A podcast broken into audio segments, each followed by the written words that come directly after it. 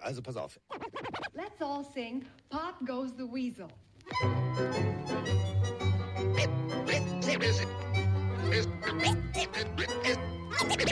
Es ist soweit.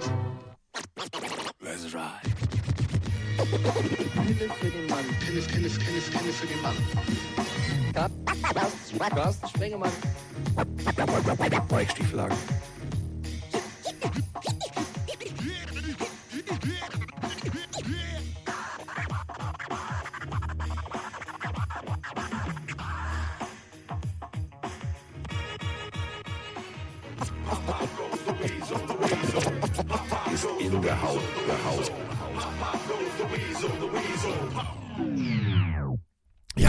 Es ist soweit. Freunde, es ist eigentlich traurig. Es ist eigentlich sehr traurig. Denn überlegen wir mal.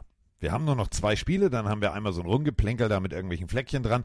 Dann haben wir noch einmal Super Bowl und dann ist die Saison schon durch. Das Positive ist, dann geht's um die Draft, dann geht's um Pro Days, dann geht's um alles Mögliche. Und ähm, ja, Mike und ich, wir machen ja durch, im wahrsten Sinne des Wortes. Uns gibt's ja nicht mit Pause. Pause kennen wir nicht. Wir sind nämlich immer noch in Staffel 1 und das ist auch gut so. Und wenn ich schon sage, Mike, dann äh, muss ich jetzt einen roten Teppich ausrollen, denn ähm, er ist da. Und da freue ich mich wahnsinnig drüber. Denn ähm, nach, äh, ja, ich sag mal so, einem äh, Tippspiel, also einer Tippspielrunde, sagen wir es mal so, wo er äh, null, null Richtige hatte, keimt die Hoffnung auf wieder. Und ich bin mir fest, ich bin, also ich bin mir aber sowas von, also ich bin fest davon überzeugt, dass dieses Wochenende sein Tippspiel mindestens 50% richtig sein wird. Und deswegen begrüßen wir ihn jetzt. Den Mann, der im Glockenbachviertel nicht nur Paketboten zur Weißglut treibt, sondern regelmäßig rumtwitscht und jetzt ist er endlich da. Mike Stiefelhagen, guten Tag. Guten Tag, Carsten Spengmann. Ich glaube, dass äh, du das jetzt gejinxt hast und ich wahrscheinlich mit null richtigen Tipps aus dieser Conference Championship Runde rausgehen werde. Du hast vollkommen recht. Es sind nur noch drei Spiele und dann ist der Bums schon wieder vorbei. Es ist irgendwie, man darf halt echt nicht dran denken. Man muss sich jetzt einfach freuen, dass wir langsam den Peak der Saison erreichen und tolle Spiele vor uns haben. Aber was Ja. danach passiert, dieses Loch, was kommen wird, dürfen wir nicht drüber nachdenken. Ja, es ist wie kalter Entzug, aber der ist ja schnell vorbei. Dann hast du den Draft, dann hast du, hast du alles Mögliche, dann hast du schon wieder Training Camp und dann ist schon wieder Saison. Das ist ja, Freunde, lassen wir es einfach. Also, es ist ja wirklich der Punkt. Man muss es ja einfach mal realistisch betrachten. Es ist ja so, wie es ist. Und ähm, wir haben viele, viele, viele von euch da draußen tatsächlich ähm, ja, begleitet, während sie die ersten Schritte zum Football gemacht haben. Da kommt auch gleich die erste Sprachnachricht. Moin Carsten, moin Mike, grüß euch, ich hoffe euch geht's gut, der Gerrit hier aus Phoenix Winter. Ich muss einmal kurz Props da lassen, ich höre jetzt seit ungefähr einem Jahr die Pille, bin seit zwei Jahren so wirklich Football begeistert, sage ich mal. Vor zwei Jahren beim Super Bowl, weiß ich noch, da habe ich noch diese dümmsten Fragen zu jedem einzelnen Play gestellt bei meinen Freunden oder Bekannten, die halt schon länger Football gucken.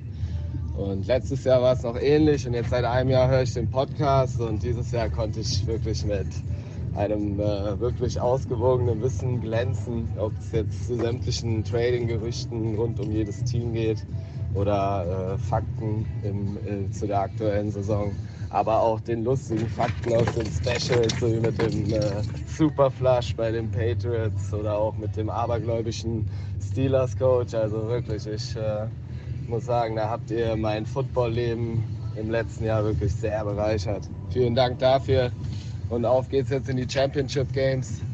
Ich habe irgendwie das Gefühl, die Chiefs machen es trotzdem. Diese Mahomes, Kelsey, Magie, die wird wieder zum, zum Vorschein kommen. Und ja, dann würde ich es den Detroit Lions gönnen, auch schon alleine deswegen, damit äh, den ganzen äh, Football-Verschwörungstheoretikern rund um das Super Bowl-Logo dann der Chaos gemacht wird. Und ja, ich wünsche euch allen viel Spaß. Grüße gehen raus. Ciao, ciao. Großartige Musik. Dö, dö, dö, dö. Ja, äh, College Fight Song. Also, College Football natürlich nächstes Jahr auch wieder mit Megi die Mike Stiefelhagen im Studio am Start. Das dürfen wir auch nicht vergessen. Das geht ja schon rein theoretisch im August los. Also, so lange wird nicht Trockenzeit sein. Und ähm, zu dieser Nachricht, Mike, müssen wir ja eine Sache sagen. Ähm, vielleicht solltest du ähm, nochmal kurz unser Buch bestellen. Denn wenn du sagst, ja, da konnte ich klug scheißen, Mike und ich haben ja Wert drauf gelegt, äh, als wir äh, an der Buchidee saßen, dass es äh, Kapitel gibt mit Klugscheißalarm. Da kannst du einfach die Fakten auswendig lernen, das sind ein paar Seiten. Und dann kannst du deine Freunde beim Super Bowl richtig zuscheißen mit Infos. Da sagst du nur, Freunde, was wollt ihr denn? Kennt ihr, kennt ihr die Geschichte, kennt ihr die Geschichte, kennt ihr die Geschichte? Ähm, also kleiner Verkaufstipp sozusagen. Ähm, das Buch hat da wirklich so eine eigene Rubrik. Damit haben Mike und ich sehr viel Spaß gehabt, als wir die zusammengetragen haben. Ja, erstmal, wie sympathisch war der Kollege denn gerade eben? Voll die lieben Worte. Dankeschön dafür. Ich glaube, es war ein Auto- oder Hausschlüssel die ganze Zeit, den er in der Hand hatte. Das waren, das waren nicht Ähm, ein Schlüssel, ich glaube, das waren Hunderte. Er ist aber Hausmeister, aber vor allem ist er sympathisch. Deswegen vielen lieben Dank. So Nachrichten sind immer und immer wieder sehr süß. Und äh, ich würde vorschlagen, wir machen das wie letzte Woche, Carsten. Also wir haben ja die beiden Spiele vor uns, die wir besprechen können, aber fernab davon ist Oh ja, ja, wieder einiges. mal unfassbar viel äh, passiert. Und bevor wir vielleicht in diese ganzen Coaches Thematiken gehen, hätte ich noch was vorab, wenn du möchtest. Ähm, Ich habe auch ja noch was vorab, aber du kannst zuerst. wir haben ja in der letzten Folge über Jason Kelsey gesprochen und seinen Auftritt bei den, bei den Buffalo Bills und wie er abgefeiert wurde. Er selber hat ja jetzt nochmal Einblicke gegeben in seinem Podcast New Heights mit Travis Kelsey, wie das abgelaufen ist. Und das würde ich dir gerne erzählen. Ich weiß nicht, ob du es mitbekommen hast, aber es ist sehr, sehr sympathisch, wie er wieder erzählt, was da abgegangen ist. Ähm, er ist mit seiner, mit seiner Frau Kylie, die übrigens auch großartig äh, sympathisch und witzig ist, äh, zu diesem Stadion gefahren. Und es war auch das erste Mal, dass die beiden Taylor Swift kennenlernen. Also Travis Kelsey und Taylor Swift daten sich ja schon lange, aber Jason Kelsey und seine Frau haben sie noch nicht persönlich kennenlernen dürfen. Und die waren auf dem Weg zum Stadion und Kylie war wohl so, also die war jetzt nicht, die war wohl so ein bisschen, Schatz, zeig heute bitte einfach dein bestes Benehmen, hat sie zu ihm gesagt. Bitte zeig einfach dein bestes Benehmen, verspricht mir das. Naja, die ist ja schon länger mit ihm verheiratet. Die weiß, das kann auch ganz schnell eskalieren. Und er hat gesagt, Schatz, ich verspreche dir, ich zeig dir heute den besten Jason Kelsey. Und dann sind die äh, schon vor vorm Stadion hat er angefangen ein bisschen was zu trinken. Ne? Wir haben die Videos zum Tailgating gesehen, wie er da schon aus der Bowlingkugel ein bisschen Alkohol trinkt. Ich weiß nicht, wo sie da war. Ich glaube, die stand irgendwo im Hintergrund und hat schon gedacht, oh oh.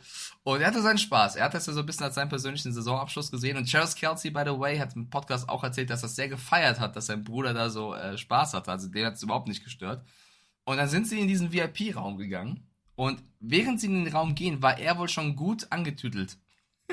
Und ähm, er hat, als er diesen Raum gesehen hat, zu, zu seiner Frau gesagt, Schatz, ich werde jetzt mein T-Shirt ausziehen und ich werde da rausspringen und mein Bier exen. Dann hat Kylie zu ihm gesagt, was? Was machst du? Und sie so, ich ziehe jetzt mein Shirt aus, spring da aus der Loge runter und trink mein Bier. Und dann muss sie gesagt haben, das wirst du nicht tun.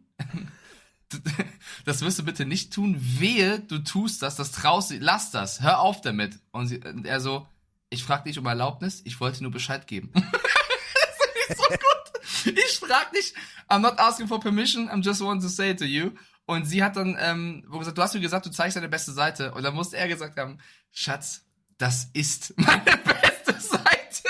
Wie großartig ist Jason Kelsey? Zieht sein Shirt aus, springt darunter, Taylor Swift nebendran, die Kylie im Hintergrund und Travis Kelsey hat im Podcast erzählt, ich, ich, ich finde es so schade, dass bei den ganzen Clips und Jason es nirgendwo eine Kamera gab, die abgesteckt auf Kylie war, weil er so gerne sehen wollte, wie die Frau komplett die ganze Zeit reagiert hat. Ähm, Jason Kelsey meinte, danach gab es eine kleine Aussprache, aber alles okay. Ich meine, die SMS von der Mutter und so haben wir auch schon alles erwähnt gehabt. Äh, Kylie war jetzt auch nicht böse, aber allein die Art und Weise, wie das zustande gekommen ist, ist ja großartig. Und Travis Kelsey, der dann noch erzählt, naja, du hast ihr gesagt, du zeigst den besten Jason Kelsey und der beste Jason Kelsey ist halt der wahrhafte Jason Kelsey, der das macht, was er machen möchte. Und er meinte, naja, äh, Schatz, du hast mich damals kennengelernt, wir sind zusammengekommen, als ich komplett Hacke war in der Bar und mich vollgekotzt habe. Also, was, was erwartest du? Großartige Geschichte, oder? Nochmal abschließend, wie Jason Kelsey davon erzählt. Travis meinte, du musst das nutzen, du musst jetzt Präsident werden. Und dann meinte Jason, nee, auf keinen Fall. Ich will nicht politisch werden. Ich wollte einfach ein Mann sein, der in seinem Element ist. Und das war er. Definitiv. Wenn wir dann allerdings äh, ab und an Kylie sehen, also die guckt da trotzdem sehr verliebt. Die weiß natürlich Ja, auch genau, ja. alles klar. Äh, darauf habe ich mich eingelassen. Und das ist das Schöne in der Beziehung. Leben und leben lassen und den anderen so akzeptieren, wie er ist. Und äh, Jason Kelsey ist nun mal so. Großartig finde ich, dass äh, jetzt plötzlich Werbung mit nicht existierenden, keine Sorge, leider ähm, gibt es die nicht zu bestellen. Ihr müsst jetzt nicht, wenn ihr sie im Internet nicht findet bei Funko Pop, diese, ähm, der Figurenhersteller, der so kleine Figuren herstellt, auch von NFL-Spielern mit Lizenz. Ähm, ja, äh, nee, die Figur von, äh, von Kelsey oben ohne mit Pudelmütze auf ist leider ein Fake. Leider. Ich würde sie kaufen. Ich würde bei Tars anrufen und sagen, Jungs, ihr habt der Funko, äh, habt ihr die auch? Ja, müsst ihr, müsst ihr aufpassen. Also es gibt diese 3D-Drucker-Dinger, damit kannst du quasi alles als Funko Pop äh, nachmachen. Da muss man echt aufpassen, was echt ist und was falsch. Genau. Ich habe es auch gesehen, da wurde ich erstmal von Juni aufgeklärt, weil ich auch meinte, boah krass, die muss ich haben. Und sie so, ja Schatz, warte mal, äh, wenn sowas so schnell schon auf dem Markt ist, das ist meistens ein Fake, weil es irgendwelche Leute, hatte sie vollkommen recht. Also Juni und Funko Pops, die kennt Ja. sich da aus. Ja, leider. Äh, muss man ich, hätte die, ich hätte mir die bestellt für den Schreibtisch. Ich hätte jeden Morgen Ja. gesagt, haha, Ja. let's fight for your right to party. Äh, apropos let's fight for your right to party. Mike ist ja eine Inspiration. Das müssen wir ja ganz deutlich so sagen. Für was? Ja, du inspirierst mich. Du inspirierst mich, du Ja. inspirierst, äh, du inspirierst unseren Shop, du inspirierst äh, Hans Ebert, der ja da irgendwie äh, am Drucker steht und die T-Shirts macht. Denn ähm, du bist ja für mich, also Paula hat ja deinetwegen einen Joystick. Ja, ich weiß, da, also Joystick, da bist du noch zu jung für diesen ganz, klassisch alten mit den Knöpfen. Aber ähm, wenn ich an Gaming denke, dann denke ich an Mike. Ist halt so. Ah, Muss man halt ganz deutlich so sagen. Und ähm, dann haben wir äh, überlegt, alles klar, die Konstanz muss ja in der Konstanz liegen, also wir müssen T-Shirts machen. Und äh, unser Shop ist ja jetzt äh, ist ja jetzt online. Und wir haben, äh, ich habe mich von dem vielleicht coolsten Videospiel und dem für mich sympathischsten Videospieler inspirieren lassen. Und wir haben ja jetzt ein, äh, sozusagen von einem italienischen kleinen hüpfenden Klempner inspiriertes T-Shirt und äh, der Shop ist jetzt online und dazu haben wir auch eine Sprachnachricht. Hallo Mike, Peter aus Buchen, aus dem schönen Odenwald hier. Ich wollte einfach nur mal ein Lob loswerden und zwar zu den Jerseys. Mega, ich bin verliebt. Ich bin einfach nur verliebt in dieses Jersey. Das ist so hübsch geworden und äh, ja, da können sich ein paar Vereine einfach mal eine Scheibe abschneiden. Vielleicht können wir mal einen Jersey-Treff machen oder so, irgendwas in der Art. Der Pillenshop ist auch mega geworden, also absolut, es geht stark bergauf. 2024 ist Pillenario-Time. Ich wünsche Ihnen ein schönes Wochenende. Ähm, ich hoffe ja so sehr auf die Lions irgendwie, aber ihr besprecht das schon. Macht's gut, bleibt gesund. Ciao. Ja, wir besprechen alles und vor allem schreibe ich fleißig mit. Ich habe hier nämlich jetzt wirklich einen ein, ein Blog mit Post-its. Immer wenn Mike was sehr Philosophisches sagt, wird das sofort aufgeschrieben, um dann äh, auf der Brust oder auf dem Rücken zu landen. Also Mike, wähle deine Worte heute weise. Bitte. Okay, äh, by the way, Carsten, du wirst stolz auf mich sein. Ich habe seit vorgestern ähm, ein Datum für mein zweites Tattoo. Ich bin, ich wandle Yes, auf deinen baby. Wegen. Yes, du bist ja yes, auch, yes. Äh, gut dabei, was Tattoos angeht. Äh, Das zweite kommt Ende Februar. Nein, es wird nichts auf die Stirn, es wird keine Arschgeweih, bevor die ganzen. Nein, ich schreibe nicht Testsieger irgendwo hin, aber es wird. Oh, das wäre geil. Das wäre geil. Schön auf dem stiefelhagischen Geschlechtsteil das Nein, Wort nein, nein, Testsieger. Testsieger, ja, immer, was ist das für eine Aussage? Wie oft wird das getestet? Nee, nee, nee, nee, nee, nee. Ja, Dauertest. Also ich meine, den hast Na, du stopp, stopp, wir, du wir brechen ja schon lange. Wir ändern das Thema, wir ändern das Thema auf, ich würde sagen, die Coaches, oder? Oder hast du irgendwas vorab? Ähm, Ich hab, jetzt ich hab habe den Dulli der Woche sonst noch. Ich habe ja. Das ist, Ist ja, Carsten denkt jetzt an Testsieger, der, Alter. Tätow, der Dulli der Woche ist der Tätowierer, der sagt, ja, Herr Stiefelhagen, ich tätowiere Sie gerne. Und Mike Stiefelhagen, du hörst nur Gürtelgeräusch, Reißverschluss, Hose fällt runter. Da Weißt du, drauf, wehtun Testsieger. muss?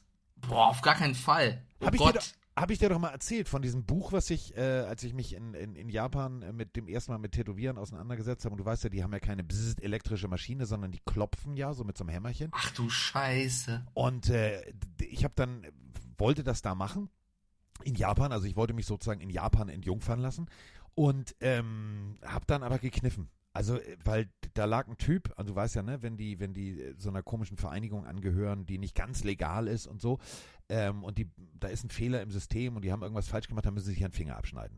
So, und da lag also ein Typ ziemlich groß, ziemlich massig, ähm, dem fehlten so zwei Finger und habe ich gedacht, okay, pff, der ist also schon hart an Sachen gewohnt. Und dann saß da dieser Typ und war am Hämmern und ich denke, hm, okay, cool. Und ich hörte nur Geräusche, das klang so, weißt du, wie äh, Salt and Pepper, AU Push It. Es war wirklich, das waren Geburtsgeräusche. Und ich gucke genau hin und sehe, dass der Typ ein Beißholz im Mund hat. Da habe ich gedacht, ah, ah, ah, ah, ah, mein Körper bleibt unbemalt, lass mal gut sein. Und dann ähm, habe ich aber von, von den Leuten, äh, damals, als ich da für, Honda unterwegs war, Autofahren, sowas, so, njom, njom, njom, ähm, so ein Buchgeschenk gekriegt, äh, The Japanese Tattoo Art. Ja, das war ein ziemlich dicker Bildband, den habe ich also ins Handgepäck gepackt und sitze im Flieger und blätter und blätter und blätter. Die sind ja ganz, also du siehst das ja nur am Hals nicht, also ne, das muss mit der Kleidung verdeckt sein. Das ist halt dieses ganz klassische.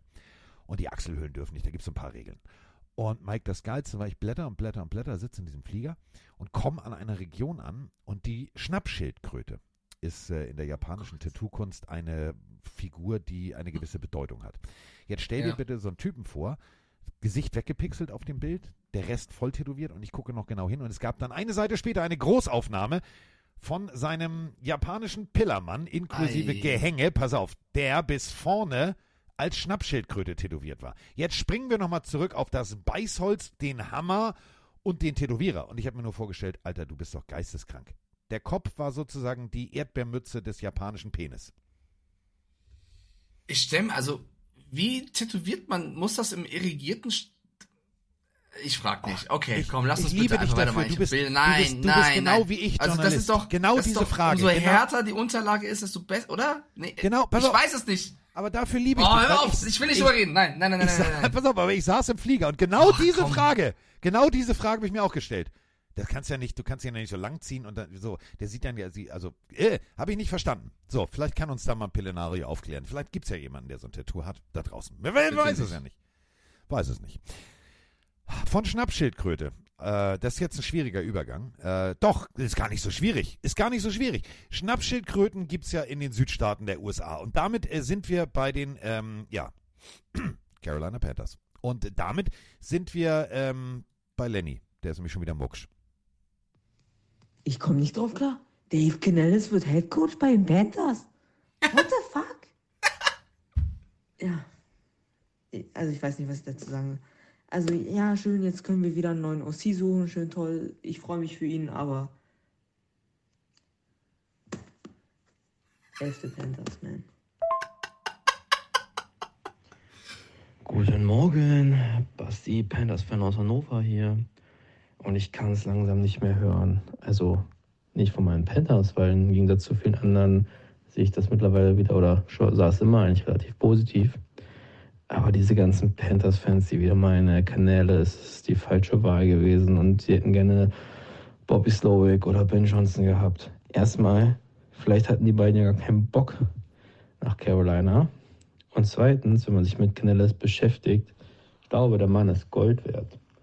Denn wenn man sich mal so die letzten Stats anschaut, was er mit Geno Smith in Seattle oder mit Baker in Tampa Bay gemacht hat, hat dort die beiden äh, zu ihren besten Jahren verholfen. Und gerade bei Baker hat er daran gearbeitet, das schneller Werfen aus der Pocket heraus äh, die Average Yards pro Pass wurden viel, viel äh, wurden erhöht, also überall Top 10 in den Statistiken. Und gleichzeitig soll er auch ein richtig, richtig guter Communicator sein. Und das Gute ist auch, ähm, Bryce Young war angeblich auch immer in Touch mit bei der Auswahl und äh, ist auch sehr angetan von der Auswahl. Also ich glaube, da wurde vieles richtig gemacht und auch gleichzeitig mit dem GM, mit Dan Morgan und Dan Morgan ist ja mehr quasi auf der Spielerseite und dann sollte noch ein zwei, äh, zeitgleich ein zweiter Zahlenguru kommen, da soll glaube ich der von den Chiefs kommen, weiß gerade nicht den Namen. Ähm, und das zeigt auch, dass ähm, wenn man so eine Doppelspitze hat, dass man auch da so ein bisschen Abstand äh, vom Owner gewinnen will. Also dieses Harry und Wolf von Tepper sollte vielleicht auch ein bisschen nachlassen. Ja, die Panthers haben es getan. Neuer Head Coach Mike und neuer General Manager. Gleich den äh, Doppelpack rausgeholt. Ja, und äh, man hat bei den Buccaneers äh, gewildert, also nicht weit weg von Carolina, einfach mal gesagt, weißt du was, das, was du offensivtechnisch mit Baker gemacht hast, was du äh, ja mit den Bucks gemacht hast, das hat uns sehr gefallen. Komm doch mal hierher, unterschreib mal hier. Sechsjahresvertrag, also ich bin mal sehr gespannt. Äh, ich finde das super. Also ein Außenseiter oder ein Underdog wird wirklich als Head Coach ausgewählt. Dave Canales. Ähm, wir haben ja auch gerade schon die Reaktion von Lenny gehört, der das gar nicht feiert. Aber ich fand es sehr schön, wie er noch sagte, aber ich freue mich für ihn. Es ist halt schon hart oder brutal, dass er innerhalb der Division wechselt. Also das äh, verstehe ich, dass das ärgert, dass er von den Buccaneers zu den Panthers geht. Ähm, dass das schmeckt den Buccaneers-Fans natürlich gar nicht. Und das, was die zweite Audionachricht wirklich sehr, sehr, sehr toll runtergebrochen hat. Und ich bin generell der Meinung, bevor jetzt irgendein Trainer hatet, erstmal. Ich habe auch einen Matt Rule erstmal machen lassen, bevor ich da mein Urteil gefällt habe. Von vorne weg zu sagen, der kann es nicht, ist, äh, das kannst du gar nicht wissen. Das ist erstmal eine Fehleinschätzung. erstmal gucken, wie es funktioniert und die Idee als solche besprechen. Weil es stimmt, er hat schon in verschiedenen Positionsgruppen gearbeitet, war im College Football, hat da angefangen als äh, Stretching und äh, Fitness äh, Coordinator, also Trainer, ja. wie auch immer. Äh, Trainer ist, glaube ich, das bessere Wort. Und hat sich dann hochgearbeitet vom Receiver Coach zum, zum Quarterback Coach, zum Offensive Coordinator, war lange bei den Seahawks. Pete Carroll schwärmt in höchsten Tönen von ihm, sagt, ein sehr kommunikativer Typ, der eine große Vision immer hatte, immer Spaß gemacht, mit ihm zu reden. Äh, wir sehen, was er ähm, mit Russell Wilson und auch Geno Smith gemacht hat. Dort war er nämlich zugange und hat mit denen äh, tolle Rekorde auch aufgestellt, was deren Zahlen betrifft. Jetzt mit Baker Mayfield, also die Idee, jemanden zu holen, der vor allem Bryce Young hilft, ist ja erstmal eine gute Idee. Ich glaube einfach, dass die Panthers trotzdem, ich meine, morgen ist auch ein neuer General Manager, die sind so hart im Rebuild, da gibt's, die haben so ein, so viel Strecke aufzuholen auf die anderen Teams das wird nicht einfach. Das, ich bin ein Fan davon, das sich neu aufzustellen und eine neue Vision zu finden. Aber Mr. Tepper, da gab es ja leider in letzter Zeit auch ein paar Fehleinschätzungen und, und auch Ungeduld. Wenn du das machst, wenn du einen neuen Coach holst, der kommunikativ ist, der auf dein Quarterback ist, äh, passt, der, der äh, ein junger, wertvoller Spieler ist, gib ihm Zeit. Also du darfst jetzt nicht nach einem Jahr erwarten, wenn du wieder nur drei, vier, fünf Siege hast, äh, dass es nicht läuft und holst den nächsten. Vor allem, wenn du ihm einen Sechsjahresvertrag gibst. Also wenn du ihm einen Sechsjahresvertrag gibst, und jetzt kommt er nicht mit, ja, sag doch alles, frag mal Gruden oder andere Trainer, wie lange die einen Vertrag hatten und dann raus waren. Wenn du das machst, wenn du dich für diesen Weg entscheidest, der, ich gehe da mit, ich sag, ey, cool, interessante Entscheidung, ich würde sagen, gib dem Typen mal Zeit, scheint äh, viel mitzubringen, dann gib ihm auch Zeit. Fäll nicht nach einem Jahr das Urteil, sondern gib ihm Zeit und das sollten die Fans auch tun. Moin Carsten, moin Mike, das ist Rufer hier. Wir haben einen neuen GM bei den Panthers. Dan Morgan heißt der gute Mann. Ich kenne ihn persönlich nicht, also ich verfolge Football noch nicht so lange. Ähm, er soll wohl Spieler bei den Panthers gewesen sein, äh, auch wohl eine Panthers-Legende. Ähm, ja, die Meinung, die ich bislang gelesen habe, ähm, einige finden es gut, sagen, ja, das ist ein Panthers OG, der kennt die Franchise, äh, der bringt die Keep-Pounding-Mentalität mit. Andere sagen, ja, der war aber jetzt Assistant GM bei der Federer die letzten Jahre. Also hat er die ganze Scheiße auch mit zu verantworten, die da passiert ist. Und das wird uns nicht weiterbringen. Wie seht ihr das? Äh, könnt ihr da mehr zu sagen? Weil, wie gesagt, mir sagt er nichts. Ähm, ähm, wäre cool, wenn ihr da vielleicht ein bisschen mehr zu sagen könnt. Also ein GM haben wir jetzt ja. Jetzt brauchen wir nur noch einen Headcoach. ähm, ja, bis dahin. Schöne Grüße. Tschüssi. Ja, den Head Coach habt ihr inzwischen. Und äh, vor allem habt ihr jetzt, äh, und das meine ich ernst, einen General Manager, der natürlich, ja, Mike Assistant also General Manager war. Aber äh, mit der Entscheidung des neuen Head Coaches äh, hat er schon losgelegt. Denn der Assistent, den kannst du ja eigentlich jetzt nicht verantwortlich machen, denn der Assistent ist nicht der, der sagt, ja, wir machen das jetzt so und dann sagt der wirkliche General Manager, ja, hast recht, machen wir so, sondern du bist der Assistent. Jetzt darf er schalten und walten. Du hast es gerade gesagt, sechs Jahresvertrag für äh, einen ja relativ doch als Head Coach unerfahrenen Coach ist schon ambitioniert. Aber und da sind wir wieder bei äh, der Philosophie von Mike Stieflagen. Er hat ja recht. Der Owner, ja, der ist ein bisschen übereifrig. Der will natürlich jetzt sofort. Der will diese Amazon Prime Zustellung. Heute bestellt, morgen geliefert. Also Erfolg müsste morgen da sein. Das geht nicht bei einem NFL-Team. Deswegen äh, ein sukzessiver und das deutet einen ja, vernünftigen Rebuild an. Denn sechs Jahre, wenn du ihm wirklich nur davon vier Jahre Zeit geben wollen würdest, ähm, dann hättest du auch sagen können, du kriegst einen Vierjahresvertrag. Ja, sechs Jahre ist schon eine Aussage. Ich bin auch noch nicht, also ich weiß nicht, ob das richtig ist. Du hättest ihn auch jetzt drei oder vier Jahre geben können. Das ist ja auch erstmal langfristig für einen neuen Head Coach. Ich bin von diesen sechs Jahren jetzt auch nicht so ganz überzeugt, aber äh, zu Dan Morgan, für alle, die nicht kennen, in den 2000ern halt äh, vor allem bei den Panthers äh, stark aufgespielt als Linebacker, 2004 in den Pro Bowl gekommen, hat dann die Karriere, das verschweigen wir mal ganz kurz, bei den Saints ausklingen lassen, aber an sich, ähm, also ja, First Round Pick der Panthers, das dürfen wir nicht vergessen. An, an, an elfter Stelle, das ist schon, yes. Also der Typ weiß, wie es geht. Und wenn du, und da bin ich jetzt auch mal ganz ehrlich, wenn du als Bryce Young plötzlich meinst, ja, ich muss einen neuen Vertrag verhandeln in den nächsten Jahren, fassen wir mal ganz kurz zusammen. 1,88, 111 Kilo hat Linebacker gespielt. Unter anderem ja, an der University of Miami. Ihr wisst schon, da wo auch äh, solche Leute wie Ray Lewis hergekommen sind. Der weiß genau, wie es geht. Hm. Ja, also ich meine. Die Verhandlung wird spannend. nur, dass ich das mit den Saints verschweige, weil das halt wieder ein Wechsel innerhalb der Division war. Aber ja, an sich, ähm, jemand, der aus, der aus dem eigenen Umfeld, Umfeld kommt, das ist ja auch schön, dass er quasi auch Panthers Blut in sich trägt. Und für alle sagen, die sagen, ja, so ein Unerfahrener als GM, der hat schon einige, ja, Stationen hinter sich nach seinem Karriereende als Spieler. Der war bei den Seahawks als Scout, hat sich dort hochgearbeitet zum Pro Personal Director, war bei den Bills äh, Director of Player Personal und jetzt eben jahrelang auch Assistenz äh, GM und hat da auf jeden Fall einen Überblick. Es ist natürlich kein komplett Neuanfang, sondern es ist jemand, jemand der aufsteigt. Aber genau auch da würde ich sagen, abwarten und morgen und äh, ähm, jetzt alle machen lassen. Die Entscheidung aber, Canales jetzt einen Sechs-Jahres-Vertrag zu geben, das ist schon mal, da lehnt er sich schon mal weit aus dem Fenster. Ich bin gespannt. lehnt sich aus, weit aus dem Fenster, vor allem ohne Sicherung. Also, steht und fällt natürlich. Sein Erfolg fällt mit dem Erfolg des Coaches. Funktioniert der Coach nicht, wird auch sein Job relativ schnell mit einem eisigen Wind durch den Arbeitsvertrag versehen.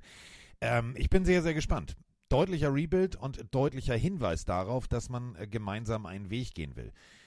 Bryce Young muss dafür nächstes Jahr den nächsten Schritt machen, das ist relativ klar, denn der direkte Vergleich zum Konkurrenten CJ Stroud ist natürlich da. Und das ist genau der, das, was eigentlich ja so dieses, das Salz in der Suppe dieses Rebuilds ist. Denn wenn er jetzt länger brauchen sollte als Stroud, ist natürlich ganz klar, diese Entscheidung in Frage zu stellen. Da muss man dann überlegen, aber du kommst aus der Entscheidung jetzt auch erstmal nicht raus. Ich finde es bemerkenswert. Ich hatte es auch gelesen. Ja, und auch Bryce Young war in der, Be also ja, sorry, äh, auf welchem, also ja, ist ja schön und gut, dass du deinen Franchise Quarterback fragst. Aber ähm, das ist jetzt nicht, dass der schon so viel Erfahrung hat, dass er entscheiden kann, ist das ein guter Headcoach oder das ein guter Headcoach. Der hat College gespielt, ja. Aber NFL und College ist halt auch wiederum eine andere Nummer. Ich drücke den Panthers auf jeden Fall die Daumen, denn alleine Dan Morgan hat mir damals, äh, du weißt, ich bin Hurricanes-Fan durch und durch, ähm, der hat mir am College richtig Spaß gemacht von 97 an. Der, sagen wir mal, so ein Typ, der hat richtig, der, der, der hämmert auch mit dem Helm den Nagel, also direkt in die Wand. Geiler Typ. ja, sehr schöner, sehr schöner Vergleich. Äh, dann kommen wir zum nächsten ähm, Team und zum nächsten Head Coach, der angeheuert wurde. Die äh, Tennessee Titans haben Mike Vrabel deswegen den Rücken gekehrt, um sich jetzt Brian Callahan zu schnappen. Ob das der Schritt nach vorne ist, können wir jetzt, wie gesagt, nicht einschätzen. Es ist auf jeden Fall jemand, der von den Cincinnati Bengals kommt. Er war dort Offensive Coordinator, hat dort nicht die Plays gecallt unter Zach Taylor, aber hat das Playbook mitentwickelt und hat in Absprache mit Zach Taylor eben dann auch Plays gecallt und zusammen ähm, ja, entschieden. Aber er war nicht der alleinige äh, Playcaller, wie es für manchen anderen Teams der OC ist.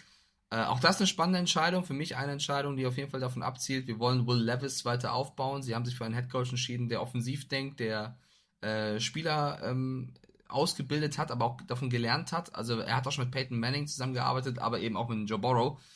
Hat da also einen großen Erfahrungsschatz. Ich bleibe trotzdem dabei, wenn ich das vergleiche mit wer davor da war und was der für einen Erfahrungsschatz hatte, bei den Titans, ich, äh, also es, es geht jetzt nicht gegen Brian Callahan. Das ist, äh, dem möchte ich auf jeden Fall erstmal sehen, wie er das, wie er das macht und ihm die Chance geben. Aber die Entscheidung von Mike Vrabel wegzugehen, ähm, ist auch einer, wo man sich sehr weit aus dem Fenster lehnt. Und Rand Cathan, der GM, ist ja auch erst seit ein, zwei Jahren dabei, kam von den 49ers. Der wird einen Plan haben, nehme ich an. Echt? Also ja, ja also ich glaube erstmal ins Positive, ja. Ja, äh, deswegen, also ja, ich bin auch so, dass ich sage, ja, irgendwas Positives muss da sein. Natürlich hast du mit Mike Rabel einen Coach des Jahres gehen lassen. Du hast, und da sind wir wieder bei, der Fisch stinkt meistens vorne am Kopf. Ähm, du hast als General Manager und als Team, als Besitzer merkwürdige Entscheidungen gefällt. Du hast äh, zwei Spieler mehr oder minder zu den, also zwei absolute Leistungsträger äh, zu den Eagles für ein Abel und ein Ei abgegeben. Du hast eigentlich Rabel die Waffen weggenommen und sich dann, ja, mehr oder minder gewundert, dass er nicht plötzlich erfolgreichen Football spielen kann. Ist auch relativ komisch, diese Entscheidung. Aber jetzt soll es also tatsächlich eine, ich sag mal so, Kopie des Wiederaufstiegs der Cincinnati Bengals sein. Natürlich, du hast es gerade gesagt, die Calls äh, machte nicht er, aber er hat mit einem Playbook gearbeitet. Haben wir auch vor ein paar Wochen drüber gesprochen. Und ich muss dir ganz ehrlich sagen, das kann was werden. Denn äh, wenn wir jetzt sehen, was die Bengals mit Burrow, einem fitten Burrow und einer äh, aufgepolsterten O-Line zu leisten imstande waren, ist das beeindruckend. Ähm, Dafür muss natürlich dann der richtige Defense-Koordinator noch her. Das muss dann von der Chemie her klicken, das muss alles passen. Deswegen bin ich sehr, sehr gespannt. Für mich als, als, als Rabel-Fan äh, ist, es, ist es schade, ist es teilweise auch mit Fragezeichen versehen, aber man soll, und äh, da sind wir wieder bei einer Philosophie von Mike Stieflagen, man muss auch bei Coaches Entscheidungen immer das Positive sehen. Mhm. Alright, dann springen wir zum nächsten. Ähm, wie wäre es denn mit den Los Angeles Chargers, die sich vielleicht den Typen geschnappt haben, der am heißesten gehandelt worden ja. ist? Und ich rede nicht von Bill Belichick, über den reden wir später noch. Jim Harbaugh verlässt nach dem Titelgewinn bei Michigan den Traum, den er sich erfüllt hat, das äh, Metier College Football und wechselt wieder in die NFL, war ja schon nicht nur als Spieler, sondern auch als Coach äh, in der NFL aktiv und hat als NFL-Coach den besten Rekord, also das beste Verhältnis prozentual, was Siege und Niederlagen angeht, von allen Aktiven, also noch vor einem Sirianni, vor einem Belichick, äh, steht Jim Harbaugh und der geht jetzt zu den Chargers. Äh, ist auch bekannt dafür, aus Quarterbacks das Maximum rauszuholen, egal ob in der NFL oder im College Football. Und das ist, glaube ich, ein Wechsel. Ich glaube, Justin Herbert steht jeden Morgen beim Lächeln auf, oder? Justin Herbert, äh, der weiß einfach so, ab jetzt, äh, ich, ich gucke schon mal, linke Hand oder rechte Hand, wo soll der Ring denn irgendwann hin? Oh, Denn wenn- okay. Ja, aber äh, pass auf, es ist, es ist, das kann nur, das kann nur die Ambition der Los Angeles Chargers sein. Wenn wir mal überlegen, was hat Coach Harbour alles gemacht? Also, mit Alex, also Alex Smith, großartige Karriere.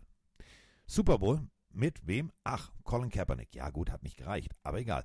Andrew Luck zu einem absolut großartigen Quarterback gemacht und JJ McCarthy mal eben kurz zum National, zum ersten National Championship ähm, seit, also pff, seit der Steinzeit für die Michigan Wolverines. Das Ganze zeigt einfach, der Mann kann Quarterbacks gut aufbauen und Quarterbacks auf den nächsten Level führen. Wir reden seit Jahren, du und ich, von, ja, die Chargers, also jetzt müssten sie. Ja, den, den nächsten Level, den, die müssen sie jetzt erreichen. Jetzt ist eigentlich, also wenn, wenn er das nicht schafft, wer dann? Stimmt, also ich glaube auch, das ist äh, das beste Hiring, was möglich war für die Chargers. Es ist aber auch Teil der Wahrheit. Harbaugh ist ein guter. Harbaugh ist ein super Coach, den haben sie jetzt bekommen, klasse. Aber er hat mindestens genauso viel zu tun. Also wenn du guckst, was bei den Chargers abgeht, sie haben in den letzten Jahren so viele Chancen verbrannt. Äh, Herbert, der, der auch, finde ich, nicht, der hat nicht sein Mojo verloren, aber der hat ein bisschen sein Feuer, seine Motivation verloren, weil er auch irgendwann den Kopf hängend in die Kabine ist, weil es einfach nicht lief. Äh, Herbert ist einer der besten Quarterbacks der Liga, was seine Ratio angeht. Äh, Touchdowns, Interceptions, aber er ist auch einer der schlechtesten, was die daraus resultierenden Siege sind oder der Erfolg ist, weil er halt auch jährlich mit die schwächste Pass-Defense der, der Liga hinten drin stehen hat äh, in seinem Team. Also du kannst noch so gut spielen, wenn die Defense halt überhaupt nicht funktioniert. Und was haben sie alles für namhafte Spieler geholt? Bowser, Mack, ähm, JC Jackson, also sie haben ja auch wirklich auf dem Putz gehauen, Dervin James, das sind so viele tolle Spieler, aber sie haben es einfach nicht hinbekommen, eine vernünftige Defense äh, aufzubauen. Und für alle, die jetzt College Football nicht so verfolgt haben, ähm, fragt mal Carsten Spengemann, wie gut die Defense äh, von Michigan war. Da kann, da kann Harbaugh, also ich meine, der Bruder in Baltimore hat auch die Körperfresser am Start. Körperfresser, das er, darf ich nicht, Körperfresse, klingt- Körperfresser am Start. Ähm, ist ein tolles Signing, aber jetzt muss Jim Harbaugh wirklich, der einen Fünfjahresvertrag unterschrieben hat, einiges machen. Und er ist auch nicht mehr der Jüngste, muss man auch ganz ehrlich sagen. Äh, bin gespannt. Also Potenzial ist da. Ich hoffe, er kriegt endlich die Chargers hin, weil ich würde es ihm gönnen. Vor allem der Witz ist, und das finde ich ja wieder das Schöne. Ich mag ja diese, weißt du, diese, diese telenovelischen Züge dieser ganzen NFL-Liga. Harbour hat selber Quarterback gespielt. Unter anderem, ja, bei den Chargers. Also, das ist wie nach Hause kommen. Und man muss ganz ehrlich sagen, die Chargers haben jetzt hier ein, ein Signing hingelegt, was atemberaubend ist. Also ja, es gibt viele, die sagen, ja, aber der, der kneift ja nur, weil äh, vielleicht wird er in, im College noch bestraft und hätte er nicht und könnte er nicht und warum soll er nicht in die Michigan Wolverines, jetzt lässt er die im Stich. So, Freunde, pass mal auf. Wann hört man auf, wenn es am schönsten ist? So, und er er hat gesagt, mein Ziel ist es, mit Michigan den Titel zu gewinnen. Das war die Mission. Diese Mission ist erfüllt. Und äh, das ist wie die Mondlandung. Ja, ob die jetzt echt war oder nicht, weiß ich nicht. Aber das ist wie die Mondlandung. Du bist auf dem Mond gelandet, fertig, damit hast du dein Ziel erreicht. So, ist ein kleiner Schritt für die Menschheit und ihr wisst schon, ne? Und, also ein kleiner Schritt für mich, aber ein großer Schritt für die Menschheit. Plupp, stand da, da der Boss Aldrin auf dem Mond. So, jetzt hat er das Ziel erreicht, fertig. Da fliegst du doch nicht noch ein zweites Mal hin und, und, und fliegst Shutter irgendwie permanent hin und her und sagst, äh, ich muss regelmäßig zum Mond. Der hat aufgehört jetzt. So, das ist richtig. Und Mike hat es gerade gesagt, Gute Offense und bärenstarke Defense. Das war das, was Michigan ausgezeichnet hat. Das hat Mike auch in der Sendung immer wieder betont. Michigan lebt von seiner Defense. Und diese Defense trägt die Offense. Und diese Offense hilft damit einem jungen Quarterback, nämlich JJ McCarthy. So, das ist der, der Umkehrschluss, der kaukasische Kreidekreis. Der hört nicht auf. Und genau so kann es bei den Chargers funktionieren. Denn Copy-Paste, du hast eine richtig gute Defense. Du hast, wie Mike gerade gesagt hast, geile Namen geholt. Pass Rush, etc. Und dann hast du einen Quarterback mit einem Raketenwerfer von Arm. Feierabend. Das kann doch nur gut gehen. Ja, ganz so einfach ist es dann doch. Also ich hoffe auch, dass es gut gehen wird, aber ganz so einfach ist es noch nicht, weil wenn du dir den Cap Space der Chargers für nächstes Jahr anschaust, die stehen gerade 27 Millionen in der Kreide. Also die müssen erstmal ein bisschen Platz machen, was das Geld angeht, um halt Harbo auch zu unterstützen und ihm ein Team zu geben, mit dem er arbeiten kann. Und was ja auch untypisch ist, sie haben jetzt Harbo als Coach gesigned, aber sie haben noch gar keinen GM. Also Telesco wurde ja entlassen und das ja normalerweise holst du ja erst den GM, der dann den, den Trainer bestimmt, außer du bist beim Patriots, wo es keinen GM gibt. Normalerweise ist das der Weg. Aber es war wohl eine ganz bewusste Entscheidung der Organisation, Harbaugh erst zu holen, weil sie unbedingt ihn haben wollten und ihm, also sie wollen alles auf ihn stützen und er soll mit involviert werden, einen GM zu finden. Also er soll mit sagen, wen kann ich mir als Manager vorstellen, mit wem kann ich zusammenarbeiten, wer teilt meine Vision. Auch ein spannender Weg, so rumzuarbeiten. Ähm, da gibt es natürlich einige Kandidaten, die jetzt in Frage kommen. Angeblich haben die äh, Chargers großes Interesse am Assistenz-GM der äh, New York Giants, am Brandon Brown, der wohl äh, schon zum zweiten Mal zum Interview eingeladen wurde in Los Angeles, äh, der hinter Joe Schön quasi äh, assistiert. Ähm, der ist einer der Frontrunner, genauso wie Ed Dodds. Den kennt Harbour noch aus den 2000ern. Mit denen hat er schon zusammengearbeitet damals der ist äh, gerade bei den Coles Assistant General Manager. Also sie, sie brauchen noch einen GM und dann geht's in den Draft unten viele Personalentscheidungen, weil ein Khalil Mack, weil ein äh, Bosa, Joey Bosa, weil ein ähm, Allen, die haben alle nächstes Jahr ein Cap-Hit von um die 30 Millionen. Das ist natürlich sehr, sehr viel. Und wer Harbaugh kennt, der auch gerne junge Spieler entwickelt, ich glaube, das wird ein bisschen Tabula Rasa da in LA. Der wird den einen oder anderen cutten oder versuchen zu traden um eben sein Team auf und umzubauen. Ich denke, der einzige Spieler im kompletten Roster, der safe ist, ist Justin Herbert und der Rest muss gucken, was abgeht, weil wenn du einen, eine Franchise umbauen willst und die Erfahrung hast, und die hat Harbo ja, dann musst du auch schwere Entscheidungen treffen. Keenan Allen soll sogar vielleicht mit dem Gedanken spielen, seine Karriere zu beenden. Auch das, das war ein, ein Bericht von vor dem Harbo-Signing. Mal gucken, was er jetzt sagt. Ähm, es gibt einiges zu tun und Harbo ist der richtige Mann. Und jetzt geht's ans Werk. Aber ich sag euch, liebe Chargers-Fans, ihr müsst ihm jetzt auch vertrauen. Wenn es irgendwann heißt, ey, Joey Bosa geht, wir haben mehr Cap und holen einen jungen Spieler aus Michigan, trust Harbo. Ihr müsst jetzt wirklich auch auf euren Coach vertrauen. Stell dir mal vor, dieses Worst-Case-Szenario. So, ey, wir können uns mit Bosa nicht einigen. Der ist jetzt auch mucksch. Und Bosa sagt, ja, aber ich habe ja schon genug Geld verdient. Ähm, ich ich gehe zu meinem Bruder, ich gehe zu, den, geh zu den 49ers für, für 12,50 Euro. Ja, ja, ja, ja, ja. Also Bosa wäre eine absolute Bereicherung für jedes Team. Ähm, ja, du hast es völlig richtig gesagt. Keenan Allen, ja, ich höre vielleicht auf. Äh, vielleicht sagt er sich jetzt, oh scheiße, wie geht das noch mit Twitter löschen? Also, wo, wo kann ich meinen Tweet löschen? Der Harbo ist da. Schatz, ich spiele noch ein Jahr. Ja, Schatz, spiel noch ein Jahr. Ich, ich, ich muss es dir nicht erzählen. Du weißt ja, wie Harbo tickt. Das ist ein Mann der alten Schule, der auch ganz klar guck mal, so gut ein Keenan Allen und auch ein Williams sind als Receiver, wie oft waren die verletzt in den letzten Jahren, ja? Und dann muss plötzlich irgendein Quentin Johnston spielen, der dann auch nicht das erfüllt hat, was am Draft war. Ich glaube, Harbaugh wird sehr, sehr hart. Da wird er reinkommen, sagen, Justin ist mein Mann. Ich gebe Justin eine gute Offense. Austin Eckler, wenn der noch einmal aufmuckt wegen seinem blöden Running Back Vertrag, ist er auch weg, weil Harbaugh sagt, ich habe keinen Bock auf den Scheiß. Also, ich glaube, ich glaube, das wird rough, aber ich finde es gut, dass die Chargers endlich mal richtig angepackt werden. Who's got it better than us? Nobody. Das ist das Motto der Familie Harbo. Denn ihr dürft eine Sache nicht vergessen, nicht nur der Bruder coacht die ähm, Baltimore Ravens, der Vater hat ja schon angefangen mit NFL-Coaching. Das ist ja, das ist ja Familienindustrie. Äh, wir entwickeln Coaches. Das ist einfach genau diese Philosophie. Der Vater war ein harter Hund. Der Bruder ist ein harter Hund. Nicht ohne Grund funktioniert Baltimore und äh, spielt jetzt im AFC Championship Game. Die Jungs wissen genau, wie es geht. Es sind natürlich jetzt hier gesprochene Vorschusslorbeeren äh, aller, oh, also roter Teppich ist ausgerollt.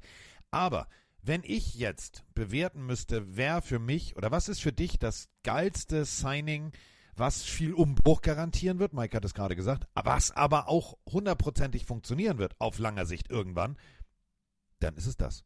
Hier weiß ich, was ich kriege. Hier kriege ich einen Typen, vor dem auch der Platz wart. Der kriegt auch, der kriegt auch Arschflattern, wenn der Typ kommt. Der Typ hat einfach mal ein Erscheinungsbild, der Typ weiß genau, was er will. Und das freut mich. Das ist jetzt kein, kein, kein Rookie-Head-Coach, der, ja, muss ich mich mal rantasten und mache ich mal so oder mache ich mal so, sondern der weiß jetzt schon, wo die Chargers in drei Jahren sind. Und da habe ich Bock drauf. Ich auch. Also all in all auf jeden Fall ein sehr, sehr gutes Signing. Äh, Janni Banani fragt hier gerade noch, bin gespannt, oder sagt, bin gespannt, wie viele Michigan-Spieler er im Draft zu den Chargers holt. Ist spannend. Also ist schwer zu sagen. Äh, Wie gesagt, man braucht erstmal noch einen GM, mit dem er zusammenarbeitet. Aber ich, ich weiß gar nicht, ob er zum Beispiel mit seinem ersten Pick wirklich einen Michigan-Spieler holt, weil wer kommt da in Frage, den er direkt, direkt holen könnte? Ich glaube, er wird auch Spieler beobachten. Also ich glaube, es wird ein offensiver Pick, um Herbert eben zu unterstützen. Und wir haben ja gerade erzählt, was für Spieler in der Offense alle äh, gehen könnten. Ich glaube, so ein Romy Odunze zum Beispiel, gegen den er auch gespielt hat, könnte jemand sein, den man im, im Auge behalten muss. In, in Brock Bowers, der natürlich als Tight End auch wieder von Georgia hochgehandelt wird. Also ähm, man könnte an Position 5 gucken, was geht. Ich glaube, Michigan-Spieler, das werden eher die späteren Picks sein, weil er kennt sich Harbour aus und weiß, was er hat. Ein Roman Wilson zum Beispiel an Tag 2 oder 3. Also ähm, er wird Michigan-Spieler, glaube ich, auf dem Schirm haben, aber ich weiß nicht, ob er im ersten Pick, da wird er eher auf seine College-Football-Erfahrung gucken und was hilft den Chargers am meisten. Und da sind wir halt bei Draft Needs und wenn wir da genau hingucken, klar, ganz klassisch Cornerback, ein Edge Rusher, ähm, da steht alles auf dem Wunschzettel, vor allem aber auch äh, ein Offensiv-Tackle und, wenn wir mal Ja, ganz auch. ehrlich sind, ein Running Back würde auch nicht, wäre auch nicht schlecht. Das heißt, äh, ein Tight noch dazu. Das alles, du sagst es gerade, du kannst relativ früh picken. Da bist du natürlich dann in der Position, alles klar, was, was ist unser größter Need? Es gibt zwei, drei gute Cornerbacks, ähm, die sind jetzt nicht aus Michigan, die ich äh, ganz oben in, im Draftboard sehen würde. Das heißt, wenn er da wirklich loslegt, der wird nicht aus purer Sympathie oder aus purer kenne ich, sondern der wird sich intensiv, und das ist halt wiederum auch das Schöne, wer hat sich intensiv mit den Top-College-Spielern beschäftigt? Ja, genau, Harbour. Der hat Und die alle durchgescoutet. Genau, der Und hat die die alle ihm, ja. durchgescoutet. Genau, weil er weiß ganz genau, guck mal, Michigan, nicht ohne Grund den Titel eingefahren. Die haben sich wirklich gut beschäftigt mit ihren potenziellen Gegnern. Du weißt ja nicht, wen kriege ich in den Playoffs. Der hat alle Teams durch. Das heißt, der weiß genau, was er da, was er da kriegt oder auch, der kennt auch hundertprozentig die Macken. War der jetzt auf dem Teamgeburtstag oder nicht oder wie auch immer. Also äh, Draft Day lässt grüßen. Ich freue mich auf diese diese Entscheidung und damit sind wir dann ja eigentlich schon Aber mal, Du, du merkst auch, wie, wie- was wir sagen, was du Draft needs. Du sagst Cornerback, Edge Rusher, Offensive Tackle. Ich habe gerade einen Tight End reingeworfen, noch einen Receiver. Also es ist so viel zu tun bei den Chargers mit so wenig Cap. Ähm, da muss eine Menge geschaufelt werden. Und ich glaube, Harbaugh ist wirklich kein Overnight-Projekt, wie man sagt. Also über Nacht soll alles sofort funktionieren, sondern auch da, ähnlich wie bei den Panthers, nur ein bisschen anderer Status. Das wird Zeit brauchen. Und ähm, ich glaube, die wird er auch bekommen. Aber es erinnert mich so ein bisschen wie die Raiders und Gruden damals. Man geht all in auf einen Coach und vertraut ihm. Äh, nur glaube ich, dass Harbour, wobei Harbour und Skandale, da gab es im letzten Jahr ja auch ein bisschen was um Signale im, im College Football.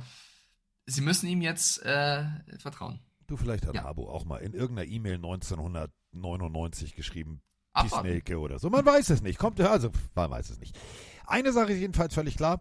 Wir sind jetzt gleich äh, bei dem nächsten Head Coach. Und damit müssen wir jetzt erstmal eine Sprachnachricht abspielen, denn bis jetzt ist der Name Bill, also Grumpy Bill, noch nicht gefallen. Hallo zusammen, hier wieder einmal der Stefan aus der Schweiz. Ich habe mir ein bisschen Gedanken gemacht über die Headcoach-Situation. Diverse neue wurden schon verpflichtet, diverse sind noch, diverse Jobs sind noch zu haben. Kann es sein, dass der Grumpy Old Man Billy B nicht mehr erste Wahl ist? Nicht, nicht weil er viel, so viel Erfolg hatte und auch nicht, weil er keinen Football-IQ hat. Nein, kann es nicht sein, dass er einfach zu alt ist, zu wenig modern, die jungen Spieler nicht richtig erreicht? Kann es sein, dass die Franchises junge, moderne Trainer wollen, welche näher bei den Spielern sind? Wie denkt ihr darüber? Und ja, am Wochenende zwei wichtige Spiele. Ich hoffe, meine Niners machen es besser, noch besser als letztes Wochenende und ziehen in den Super Bowl ein. Go Niners, bis bald, Joe zusammen. Ja, Grüße, die Schweiz. Ich glaube nicht, er ist zu alt, Mike. Ich glaube einfach, er ist zu, zu geradlinig. Ich glaube wirklich, dass so ein Bewerbungsgespräch von Bill Belichick nicht so läuft, dass er sich anhört, was das Team will, was die Ideen sind und dass man dann kompromissbereit auf Seiten von Bill Belichick im Hirn denkt, gut, dann sage ich jetzt das, was der hören will, sondern der weiß ganz genau, ich mache das so oder ich mache es gar nicht. Das ist ja der Punkt. Der Mann kann auch sagen, dann mache ich es gar nicht. Denn der ist eigentlich schon im fröhlichen Rentenalter und äh, im Gegensatz zu Rentnern hierzulande, die sehen müssen, wo sie bleiben vom finanziellen Faktor her, weil die Rente so niedrig ist, hat der Mann einfach mal ein Haufen Asche auf der Bank. Der kann sich das erlauben, einfach zu sagen, nö, dann gehe ich jeden Tag dreimal mit Nike raus, also seinem Hund, und mm, ja, und der Rest, und dann gucke ich ein bisschen Football und das war's. Vielleicht spiele ich noch ein bisschen Madden, keine Ahnung, aber mehr mache ich nicht. Und das ist genau der Punkt. Wenn du jemanden hast, der es nicht nötig hat, der wird sich nicht verbiegen, nur um irgendwo jetzt einen Headcoach-Job zu kriegen. Ich finde es schön, dass du so denkst, weil die meisten äh, Nachrichten, die ich so lese oder Posts, sind eher so, boah, ist der zu alt, hat er sein Mojo verloren, kann er Spieler nicht mehr entwickeln. Wir sind alle bei diesen Interviews nicht dabei. Also die Falcons haben sich ja wohl sehr mit ihm beschäftigt. Ähm, vielleicht möchte, wie du es gerade sagst, Bill Belichick auch nur etwas übernehmen, worauf er eben Lust hat, wo er sagt, das funktioniert. Ich weiß, er ist 72 Jahre alt oder wird 72 Jahre alt. Der ist jetzt nicht mehr im, im, ähm, in seiner Jugend, aber trotzdem ist das noch ein toller Coach, der, glaube ich, sehr viel Elan und, und Bock auf Football versprüht. Und warum sollte der sich jetzt nach seiner goatigen Karriere irgendwas antun, wo er nicht das, ähm, das fühlt, was er braucht und nicht das Vertrauen fühlt, was er braucht? Es gibt verschiedene Theorien aus Amerika, von wegen, dass er jetzt ein Jahr aussetzt und dann vielleicht auf eine Gelegenheit wartet, wie zum Beispiel bei den Cowboys. Da möchte ich aber auch sagen, wer weiß, wie, was, wir wissen doch gar nicht, wir wissen noch gar nicht, was in einem Jahr bei den Cowboys passiert. Wenn Mike McCarthy eine riesen Saison spielt, wird keiner dort an Bill Belichick denken. Deswegen finde ich diese Theorien erstmal ein bisschen weit weg und würde ich nicht unterstützen. Bill Belichick wird sich den Markt jetzt genau angucken. Es gibt jetzt nicht mehr so viele Positionen, wo er reinschlüpfen kann. Also die Commanders sind ja nach wie vor noch äh, ohne Head Coach, aber da gab es noch gar keinen Kontakt. Die Seahawks haben ihn auch noch nicht kontaktiert. Ähm, ich ich sehe das entspannt. Ich würde jetzt nicht sagen, boah, das ist auf jeden Fall ein Zeichen, dass der, dass der jetzt in seinem Downfall ist und keiner vertraut mir drauf. Ich habe mir die Berichte gelesen, durchgelesen von, von den Atlanta Falcons und dann sind wir auch gleich beim Thema, wen, den, wen, wen die, die jetzt geholt haben. Ähm, es gab wohl einige Hürden zwischen Arthur Blank und Bill Belichick, warum es nicht funktioniert hat. Äh, ich finde es auch spannend jetzt, ähm, was die Falcons entschieden haben. Gehen wir gleich rein. Aber ich bin bei dir, Carsten. Nur weil Bill Belichick jetzt nicht sofort irgendwo anders unterschreibt, heißt es ja nicht, dass keiner mehr sagt, dass es ein guter Coach ist. Das ist ja eben genau der Punkt. Ähm, manchmal muss man aussetzen, einem Jahr. Und dann einfach gucken, wie die anderen das machen. Und wenn es dann nicht gut ist, kann man sagen, siehst du, war doch gut, dass ich ausgesetzt habe. Und genauso ist dieses Jahr zu begründen, dieses Gerücht, dass Bill Belichick sagt, ja, ich habe jetzt einfach mal ein Jahr Pause gemacht. Denn das haben wir bei Coaching-Jobs ganz oft, dass Spieler ähm, Coaches in die Höhe loben, sagen, ja, ich will unbedingt den und der ist super und der ist super. So, das ist ja auch alles, das ist ja deren subjektive Meinung. Aber ein Team sind 53 Leute. Und vor allem gibt es immer noch einen, der die ganze Bumse bezahlt. Das ist in diesem Falle der Owner. Und wenn jetzt, und das hatten wir in der Geschichte immer wieder, da hat jemand ausgesetzt, hat gesagt, ich mache ein Jahr mal nix, ich mache mal ein Sabbatjahr, danke, Wiedersehen, tschüss. So. Und dann gab es plötzlich die, ein Jahr später das Signing ganz woanders, weil er gesagt hat, warum soll ich das machen, wenn ich davon nicht überzeugt bin? Und das ist ja eben der Punkt, wenn du es nicht nötig hast, weil du ein gutes anderes Einkommen hast, weil du vielleicht dann ja als, als keine Ahnung, sonst was arbeitest. Ähm, Bill Belichick hat es, glaube ich, am allerwenigsten von allen nötig, genauso wie Coach Harbour, zu sagen, ja, Freunde, also ich erzähle euch genau das, was ihr hören wollt und da sind wir wieder bei guten Coaches. Bruce Arians, es gibt eine ganz geile Doku, A Football Life. Da sagt seine Frau, ja, der hat viele Jobs nicht gekriegt und er war lange nicht Head Coach, sondern immer nur irgendwo Assistant oder gar kein Coach, weil er nie das gesagt hat, was die Leute hören wollten, sondern das, was seine wirklichen Gedanken waren. Hat natürlich am Ende funktioniert, fragen wir mal die Cardinals. Aber jetzt, und auch die Buccaneers, aber jetzt sehen wir Bill Belichick in einer Situation, die man nicht gewohnt ist also kein Bill Belichick als Coach ist ungewohnt. Aber ganz ehrlich, würdet ihr, jetzt überlegt mal da draußen, wenn ihr 72 Jahre alt seid und Mike hat gerade das Wort gotige Karriere benutzt, wenn du mehr erreicht hast als alle anderen, ja, dir fehlen noch ein paar Siege auf Don Schula, aber mal ganz ehrlich, würdest du dann sagen, ja, aber natürlich, Mr. Blank, gerne, Mr. Blank, äh, natürlich, ich mache alles, was Sie wollen. Nee, der sagt, nee, Digga, so mache ich es nicht. Ich mache so, wie ich es mache oder gar nicht. Und das ist genau die richtige Einstellung. Finde ich auch. Also ich würde das auch erstmal abwarten, was demnächst passiert. Was ich halt geil fände jetzt, wenn das hier aussetzt, ich weiß nicht, ob er da Bock drauf hat, aber den irgendwo als Experten zu haben im, im Fernsehen, das wäre halt ganz groß. Also sei es irgendein wöchentliches Format oder bei einem Spiel. Ähm, ich glaube, er ist nicht der, wenn du die Pressekonferenzen siehst, der, der am meisten Bock auf die Medien hat, aber ähm, ich erinnere nur dran, diese damalige NFL 100 Show, ähm, besten Spieler in der Historie, wo er eingeladen war, wo er auch über die Spieler gesprochen hat wo so viele fantastische Insights rumkamen von ihm. Der hat dafür einen Emmy gewonnen. Wusste ich auch nicht. Der hat für seinen Auftritt in dieser Sendung einen Emmy in den USA bekommen. Ja. Äh, also der, der kann schon Fernsehen, wenn er möchte. Oder der kann zumindest, äh, ja, natürlich Weiterbringendes äh, liefern. Mal schauen, mal schauen. Reden wir über den Mann, der ihn ausgestochen hat. Komm, wir übertreiben jetzt ein bisschen. 14 Ah. Kandidaten wurden eingeladen bei den Fal- Falcons. Mike Vrabel, Bill Belichick.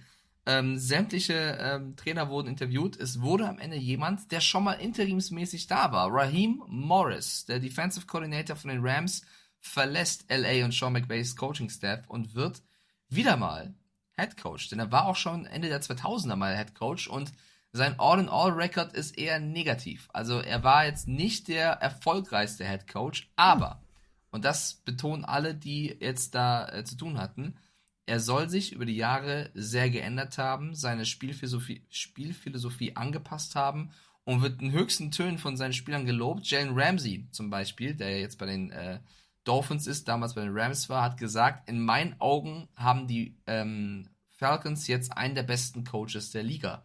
Also er ist ein Players Coach, er ist ein defensiv denkender Coach. Die Falcons haben eine gute Defense letztes Jahr gehabt. Ein Take von mir, dann gerne du, Carsten.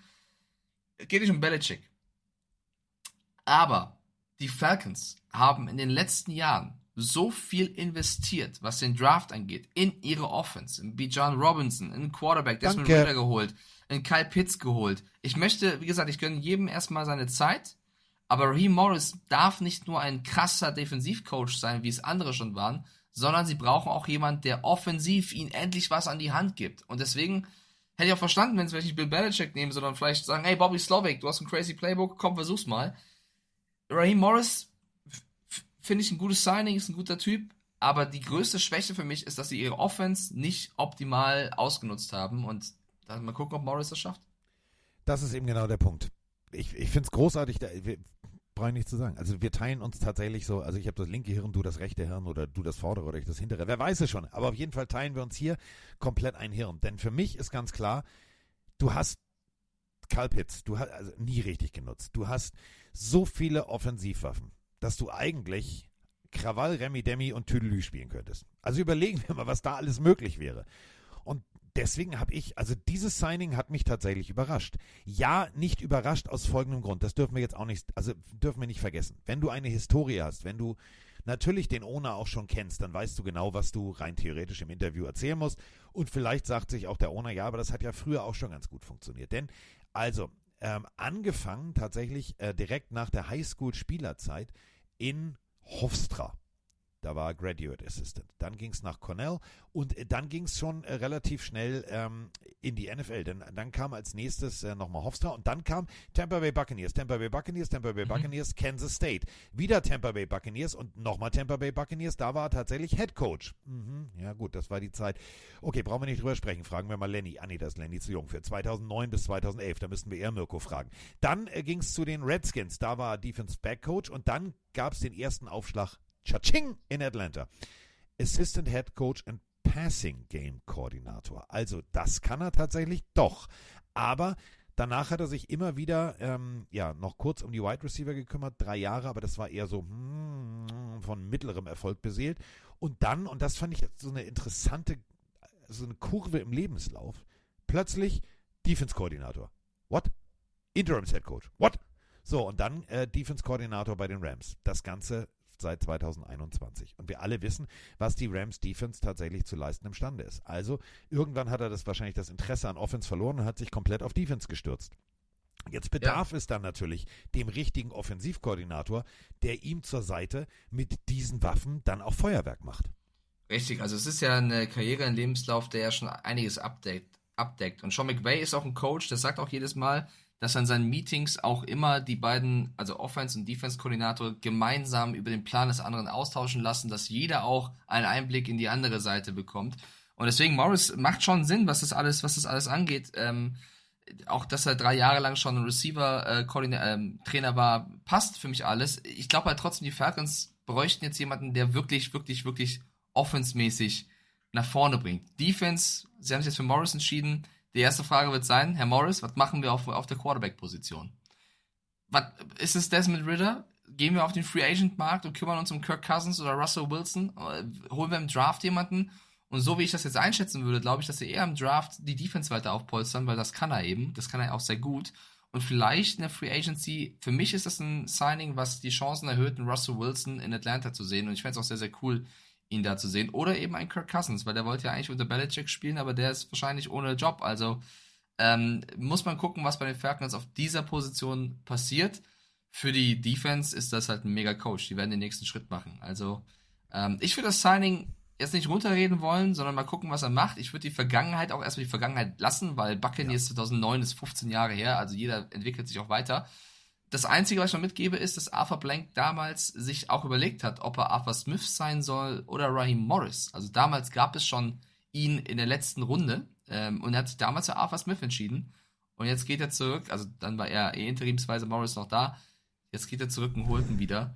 Also Arthur Blank auch jemand, der vielleicht ähm, dem es gut tun würde, unseren Podcast zu hören und die Konstanz ja. eine Konstanz findet. Ähm, und nicht einfach nur dauernd hin und her switcht, weil das tut keiner Franchise gut. Nein. Aber mal ganz ehrlich, es gibt so viele gute, junge Offensivkoordinatoren, auch ältere Offensivkoordinatoren, die mit einem geilen Playbook um die Ecke kommen würden, was diese Waffen angeht, wie John Robinson, etc. Natürlich, du hast gesagt, die Quarterback-Frage, die steht als Elefant im Raum und macht Törö. Ähm, da muss man wirklich jetzt äh, ran und das Ganze lösen. Dafür brauchst du dann aber, und das ist wiederum der Punkt, meiner Meinung nach, was war zuerst da, Gogger oder Ei? Also Huhn oder Ei? Ähm, wenn du jetzt natürlich den nächsten Quarterback irgendwo auf der Free Agency dir holen willst, wäre es natürlich sinnvoll, vorher den richtigen OC zu präsentieren. Denn mit dem OC musst du natürlich ja, erstmal sprechen, wen wir zu spielen. Das heißt, da haben wir jetzt äh, wiederum so ein Karussell, was sich dreht. Und ich bin, Mike, ganz ehrlich, ich bin, ich, mich freut es vor allem für den, für den Atlanta Falcons äh, Fanclub Germany, die ja wirklich mega sympathisch sind und die jetzt tatsächlich nach diesem komischen Schnurrbart-Debakel was Richtiges verdient haben. Morris kann die Defense besser machen, jetzt braucht er den richtigen OC und sagen wir auch mal ganz ehrlich, seit 2022 hat jedes Team in der NFL äh, ja, einen neuen äh, Offensivkoordinator. Also das ist so ein Krass, bisschen ne? wie, wie, wie der Swinger Club, da wird gewechselt bis zum geht nicht mehr. Also jeder darf mit jedem und heute da bist du mal hier und heute Aber bist du mal da. Das ist schon spannend, was da gerade passiert. Man muss auch sagen, ja nicht nur, weil die gefeuert worden sind, sondern weil sie halt auch oft irgendwie aufgestiegen sind oder von selbst gehen wollten. Aber ja, ist ein krasser Fakt, dass seit zwei, drei Jahren diese Position überall durchgetauscht worden ist. Ähm, ich würde gerne noch äh, die neuen GMs dieser Liga kurz erwähnen. Ich, ich weiß, wir haben schon eine Stunde rum. Äh, ich würde würd gerne noch eine Sache reinwerfen. Ja? Vic Fangio, der Defense-Koordinator der Dolphins, ja. wenn wir schon bei Offense waren, sind, ja. machen wir jetzt einmal Defense. Der hat sich auch entschieden, äh, das schöne, warme, sonnige Miami zu verlassen und äh, der dockt jetzt in Philadelphia an. Ja, ähm, für die Eagles ein gutes Signing. Ich finde, Vic Fangio ist ein guter Coordinator. Ähm, der wird auch äh, mit seiner Erfahrung die Eagles Defense wieder auf einen schönen Standard bringen. Mir tut die Dolphins ein bisschen leid. Ich meine, die hatten ja auch Probleme defense-seitig diese Season über, aber für mich eher aufgrund dessen, dass sie viele Verletzungen hatten. Also das ist schon ein Loch im Stuff von Mike McDaniel, was wieder gefüllt werden muss. Fangio, jemand mit einer Top-Erfahrung. Ähm, da müssen sie gucken, wenn sie jetzt alles finden auf dem Markt, weil das, also, das wird wehtun. Ja, deswegen habe ich es auch erwähnt. Ich bin traurig. Ja, ja, richtig. Äh, ich hatte es ja noch offen, ich habe es äh, übersehen. Aber ähm, ich bin traurig. Gut, du, ja, hast du jemanden, wo du sagst, den würdest du gerne jetzt sehen oder erstmal abwarten? Nee. Abwarten. erstmal traurig. Oh. Ich, bin, ich, ich bin erstmal in Trauer. Ich mache erstmal ja Trauerbewältigung. Und wenn ich mit so? Trauerbewältigung durch bin, dann mache ich mir Gedanken über, über die nächste Beziehung, die ich eingehe. Was macht eigentlich, kann, kann, man vielleicht Matt Patricia jetzt da rausholen zu den Dolphins? Willst du mich verarschen? Ich habe gesagt, ich bin, ich bin in Trauer. Willst du mich in Wut bringen? Ah, Natürlich Matt Patricia, weil es so gut läuft. Ich nur laut. Ich ja, du denkst laut. doch nur aus Patriots. Ich sagst doch hier, wenn wir die Dolphins richtig schön, richtig schön schwächen, dann kann das was werden. Nee, möchten wir nicht. Den kannst du behalten. Dankeschön. Der soll seinen so. Bleistift in das Ohr stecken, aber das bitte in, in New England.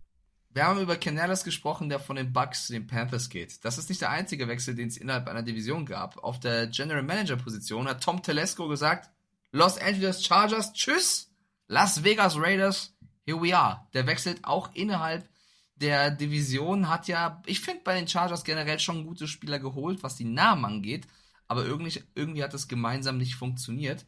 Äh, Davis, der Owner der, der Raiders, ist wohl sehr von ihm überzeugt. Er darf jetzt zusammenarbeiten mit äh, Pierce, der ja Head Coach geworden ist. Sie vertrauen diesem Weg. Ähm, bin gespannt. Also auch das, jemand, der die Division kennt, der auch viele Insights der Chargers hat. Jetzt bei den Raiders. Ich finde trotzdem, so ein, so ein Wechsel innerhalb der Division, das hat immer so ein bisschen so ein kleines Geschmäckle. Ja, du weißt halt, du holst dir halt jemanden, der sagt, ja, pass mal auf, ich weiß genau, wie die das machen, wie die das machen, wie die das machen. Industriespionage 2.0, aber in einem erlaubten Rahmen, ist doch wunderbar. Wenn wir aber uns jetzt die Raiders angucken, die sind natürlich jetzt in der Position, also Pierce, äh, falls alle die, für alle, die es vielleicht nicht mitbekommen haben, äh, der bleibt Head Coach. So, wenn Pierce jetzt Head Coach ist, dann haben wir natürlich jetzt hier schon mal Ruhe im Karton. Jetzt musst du natürlich irgendwie nur dieses Team aufbauen, umbauen, strukturieren und dafür brauchst du jemanden, der weiß, wie sowas geht. Der weiß auch, wie es ist, Free Agents zu holen, denn natürlich auch die Raiders brauchen Verstärkung auf diversen Positionen, auch auf der Quarterback-Position. Wenn du mit Aiden O'Connell weitergehen willst, dann brauchst du vielleicht jemanden, ja, salopp gesagt, der schon mal irgendwo ein Team geführt hat. Wenn der schon mal das Team geführt hat, dann weißt du genau, alles klar, der ist teuer. So, dafür brauchst du den richtigen General Manager. Ich finde die Wahl schlau. Ich auch. Und äh, dann kommen wir noch zum nächsten GM-Posten, den wir in der letzten Woche äh, oder letzten Folge, glaube ich, nicht erwähnt haben. Der, oder er kam direkt danach.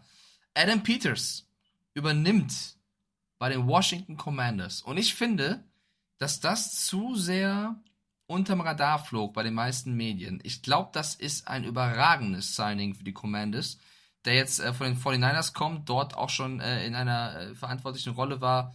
Äh, Senior Leadership Roles hieß die offizielle Bezeichnung.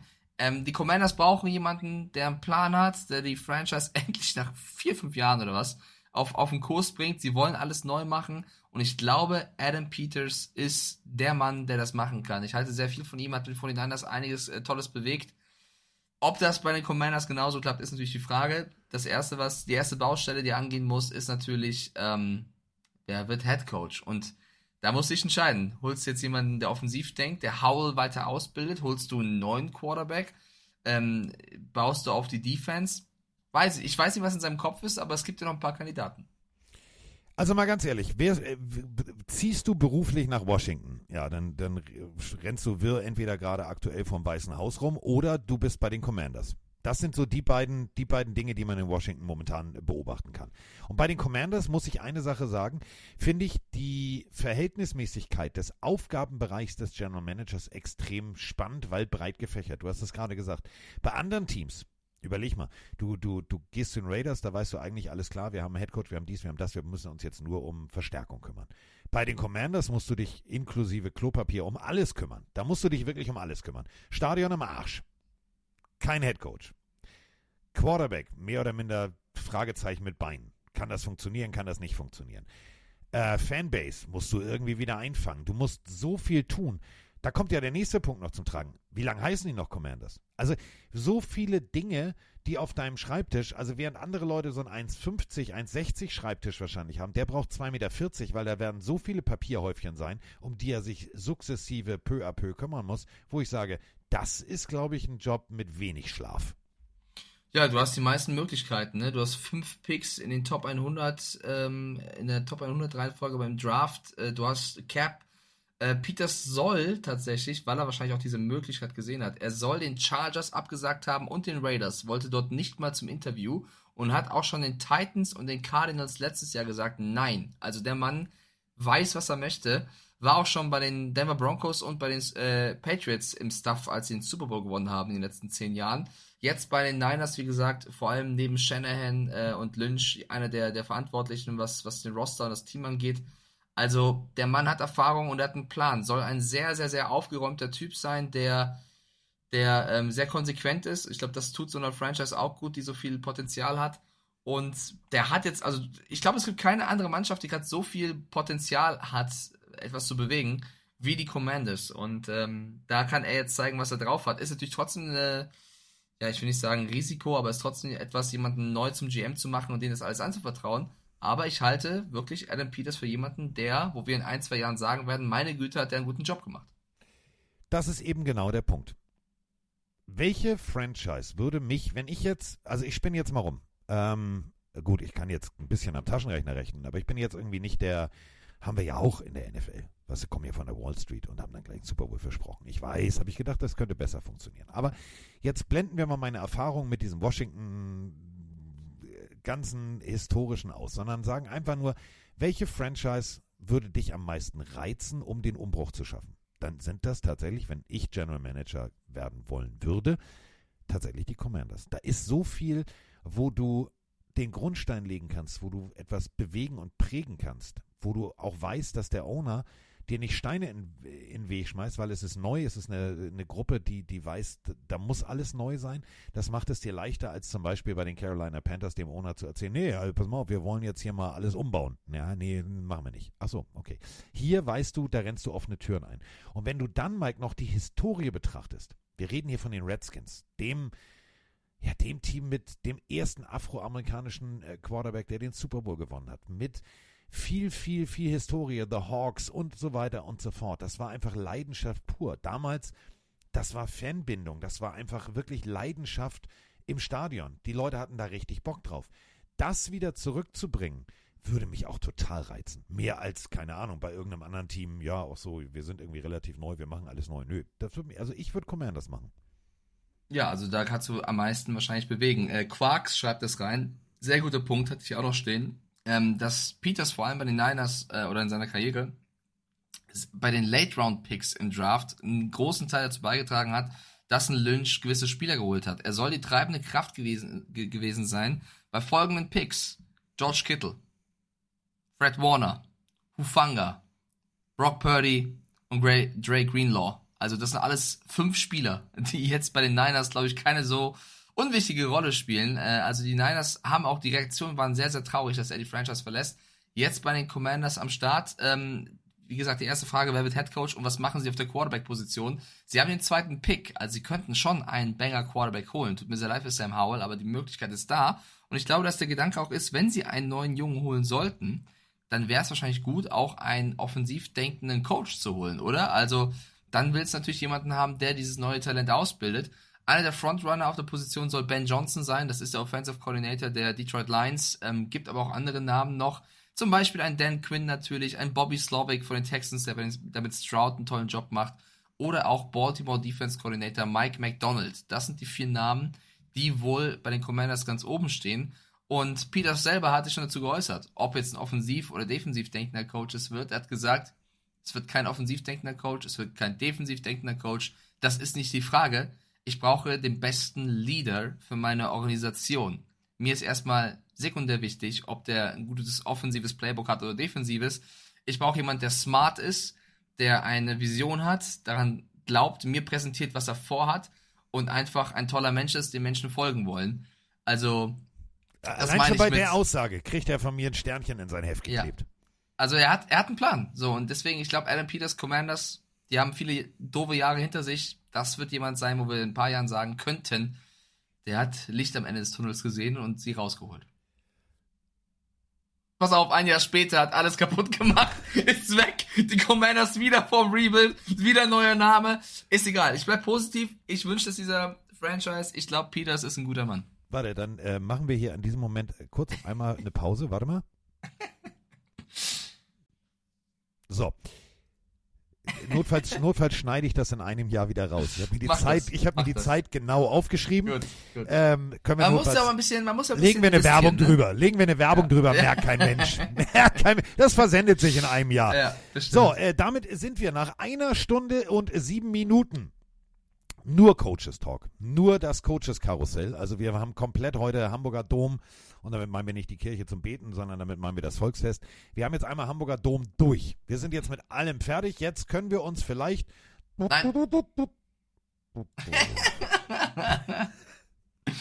naja, ich habe doch gesagt, es gibt einen Dulli der Woche. Achso, meine Damen und Herren, nach äh, Mike Stiefelhagens großartiger, großartiger Prognose, ob äh, er richtig liegt oder nicht, verrät ihm nicht das Licht. Wir sind nicht bei 1, 2 oder 3. Haben wir noch etwas, nämlich äh, den Dulli der Woche. Natürlich haben wir den, habe ich ja fast vergessen. Ja, und zwar ist das jemand, von dem ich noch gesagt habe, das könnte das, einer der Steals im Draft werden. Aber leider habe ich äh, zu viel an das Sportliche geglaubt, weil er da wirklich gut ist und zu wenig an das, was in seinem Kopf ist. Der Dulli der Woche ist Keishon Booty, der auch von den Patriots gedraftet wurde, davor bei LSU war, also meinem Lieblingscollege, von dem ich sehr viel gehalten habe, aber auch schon zu College-Zeiten hat der Junge dafür gesorgt, dass die ein oder andere Schlagzeile geschrieben wurde und meistens negativer Art. Da waren sehr viele Vorwürfe im Raum. Was ist jetzt passiert? Er wurde verhaftet in Louisiana, da man herausgefunden hat, dass er in den letzten Jahren, also 2022 bis 2023 ist schon ein bisschen was her, über 9000 oder an die 9000 Wagers platziert hat. Das sind quasi Wetten, ähm, die er gemacht hat im Internet. Er hat verschiedene Profile angelegt, bis zu 50 verschiedene Profile, mit denen er gewettet hat, teils auch auf Spiele von LSU, als er noch gespielt hat. Das ist so clever. Es ist, es ist einfach, es ist einfach genial, wie diese Jungs voneinander lernen. Und jetzt wird's noch besser. Das ist, die, das ist, es ist eigentlich fast schon ein Kandidat für Dulli des Jahres. Und wir sind im Januar. Weißt du, was der gemacht hat bei seinen Profilen?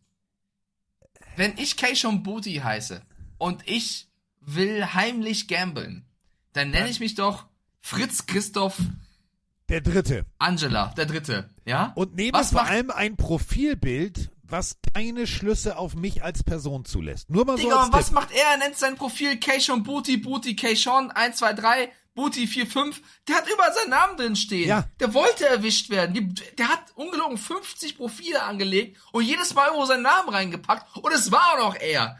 Also wie blöd kannst du sein? Ich will das ja gar nicht mal unterstützen. Du bist ja generell blöd, wenn du so die Regeln brichst. Und da ging es um Beträge, Carsten, im, im vierstelligen Bereich. Das ist für uns viel Geld. Aber für jemanden, der irgendwann deutlich mehr verdient durch sein Talent im Sport, für sowas seine Karriere wieder aufs Spiel zu setzen, die erste Baustelle für Jared Mayo als Head Coach zu entscheiden, was er mit Keishon Booty macht. Ich würde erstmal sagen, Digga, du gehst erst mal fünf Jahre nochmal aufs College und lernst irgendwas. Pass mal auf, Kirschon. Ich erkläre dir das mal. Wenn du ein Fake-Profil, das ist das Erste, was Jared Ma- Mayo macht. Wenn du ein Fake-Profil erstellst, nimm einen anderen Namen und nimm auch ein anderes Foto. Ja, also äh, dämlicher kann man es eigentlich nicht machen, denn, das dürft ihr auch nicht vergessen, äh, diese Nil-Geschichte ist ja jetzt erst seit ein paar Jahren aktiv. Das bedeutet, rein theoretisch, ja, hätte es ja auch so Geld gegeben für ihn. Aber äh, er hat den Hals wohl nicht vollgekriegt. Und das ist wiederum der Punkt. Wenn du dann auf deine eigenen Spiele tippst, hat das Ganze für mich ein Geschmäckle. Ein richtiges Geschmäckle. Denn, ja, ähm, gegebenenfalls kannst du natürlich auch dadurch äh, das Spiel beeinflussen. Dumm, dumm, ja.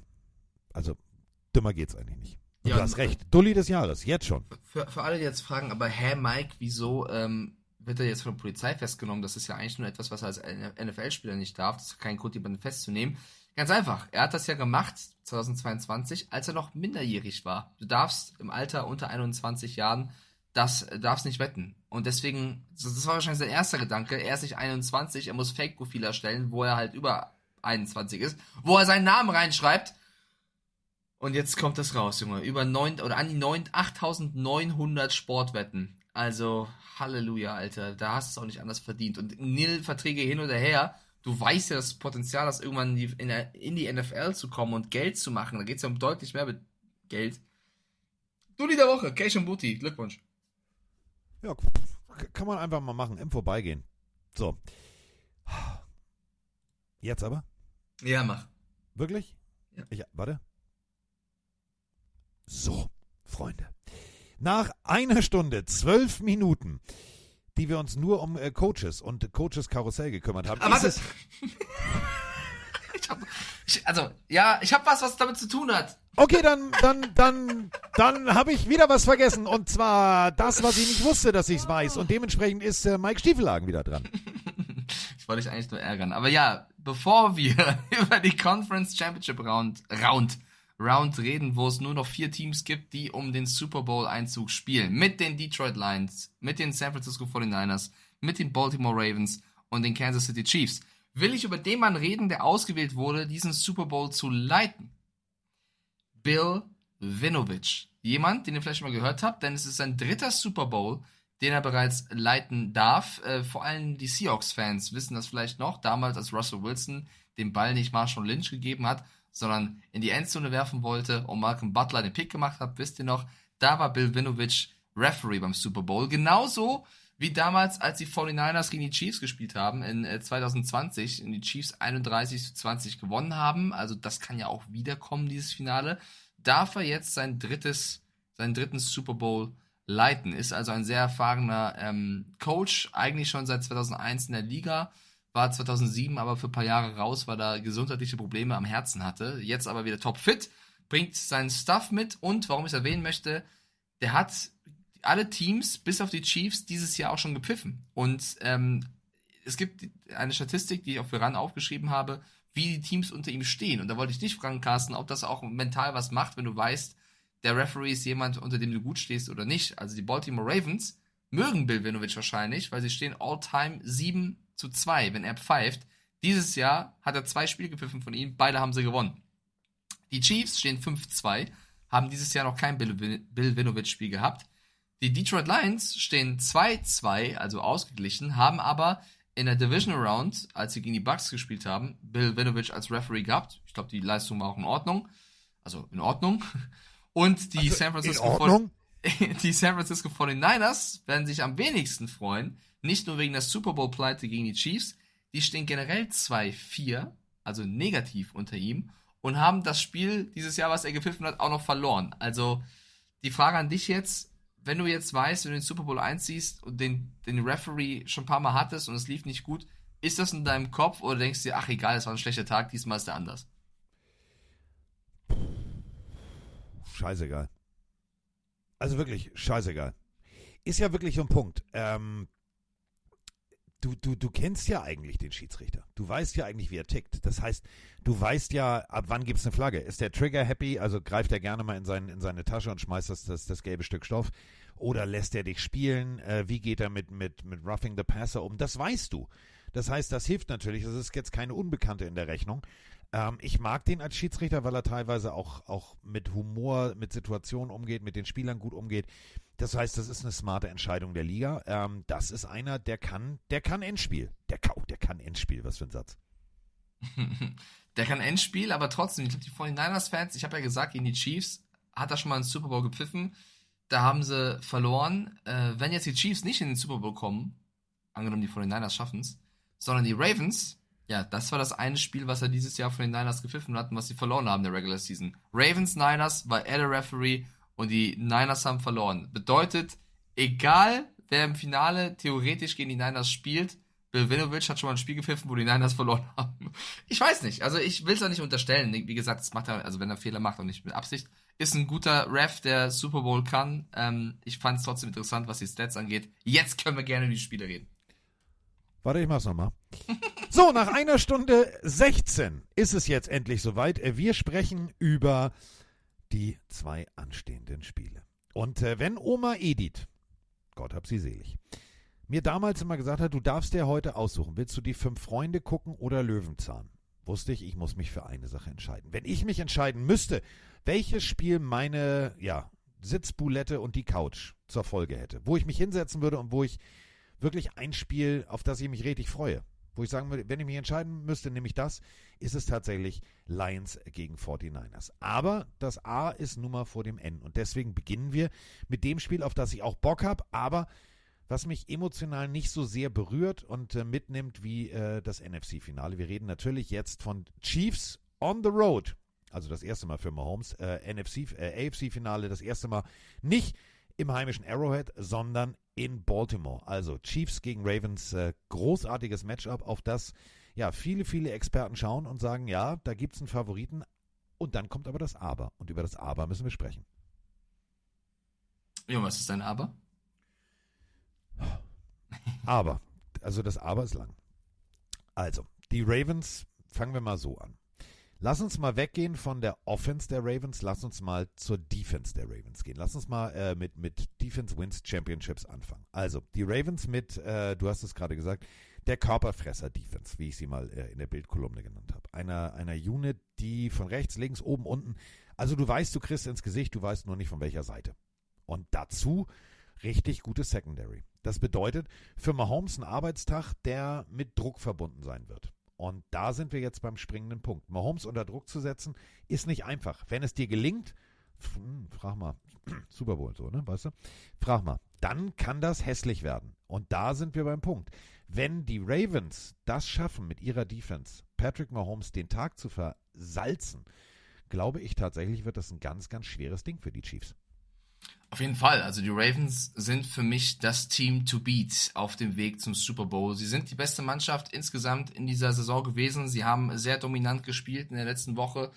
Und jetzt kommt Kansas City ähm, rum und versucht, den ein Schnippchen zu schlagen. Aber, Freunde, Patrick Mahomes ist wieder da. Und wenn jemand Wunder verbringen kann, dann ist es Patrick Mahomes. Ich finde schon, dass äh, die Chiefs durch den Sieg in der letzten Woche sehr viel Momentum rausgeschöpft haben. Auch wenn die Defense jetzt nicht ihre absolut beste Leistung gezeigt hat, die Offense funktioniert, Mahomes funktioniert, Travis Kelsey ist eingebunden, Rasheed Rice ist mittlerweile ein Receiver, wo man sagt, auf den kann man sich verlassen. Es wird trotzdem unendlich schwer gegen die Baltimore Ravens, weil die bisher immer die Antworten auf den Gegner hatten, immer einen Top-Gameplan hatten, egal ob Todd Monken in der Offense oder eben Mike McDonald in der Defense. Die werden alles daran setzen, ähnlich wie CJ Stroud ergangen ist, Patrick Mahomes nicht Patrick Mahomes sein zu lassen. Und das ist der Gameplan der, der Ravens. Tu ihm weh. Lass ihn sich unwohl fühlen. Nicht verletz ihn, das meine ich nicht. Aber ihn nicht sein Spiel aufziehen lassen. Und wenn sie das schaffen, haben die Chiefs, glaube ich, keine Chance. Und Mahomes braucht natürlich, also die Chiefs werden das Spiel nicht gewinnen, wenn Mahomes super spielt, aber Rashid Rice lässt drei Bälle fallen. Dann wird's schwer. Die Receiver müssen funktionieren. Sie haben sich diesen Weg ausgesucht mit diesem Roster. Jetzt ist das eine Spiel gegen die Baltimore Ravens, die auf jeder Positionsgruppe ähm, brutale Spieler haben. Es wäre ein kleines, ich will nicht sagen Wunder, aber es wäre ein minimales Wunder vielleicht, wenn die Chiefs dieses Spiel gewinnen sollten, weil eigentlich, wenn man sich jetzt die Position anguckt, sind sie überall unterlegen. Und wenn man es sogar ganz spitz formulieren möchte, hat Lamar Jackson auch das bessere Quarterback-Jahr als Patrick Mahomes. Und sage ihn die Texans, die auch eine gute Defense haben oder eine Defense haben, die wehtun kann, sah auch Jackson sehr gut aus. Also für mich schon klarer Underdog Kansas City. Du hast es gerade gesagt, ähm, es wird schwer für die Kansas City Chiefs. Ähm, einziger Lichtblick oder einziger Hoffnungsschimmer, wie so ein Teelicht am Ende des Bahntunnels, äh, die Leistung von Isaiah Pacheco. Laufen, du musst laufen, um diese Defense irgendwie ins Wanken zu bringen, beziehungsweise ja, sie in eine Situation zu bringen, dass du auch das tiefe Brot mal werfen kannst. Dafür äh, muss man ganz ehrlich sagen, 111 Scrimmage Yards, also 97 Rushing Yards, das Ganze gegen die ja, Buffalo Bills. Die waren Linebacker-technisch verletzungsbedingt etwas geschwächt, aber trotzdem, 97 Yards musst du unter den Bedingungen auch erstmal laufen. Dazu 14 Receiving Yards, ähm, das Ganze mit einem Touchdown gekrönt. Also, ich muss ganz ehrlich sagen, ein Isaiah Pacheco, der funktioniert gegen die Baltimore Ravens, 70, 75 Yards könnte der erste Schlüssel zum Erfolg sein. Der zweite Schlüssel zum Erfolg, der liegt tatsächlich bei Mr. Travis Kelsey. Travis Kelsey, 5 Catches, 75 Yards, 2 Touchdowns im AFC-Finale.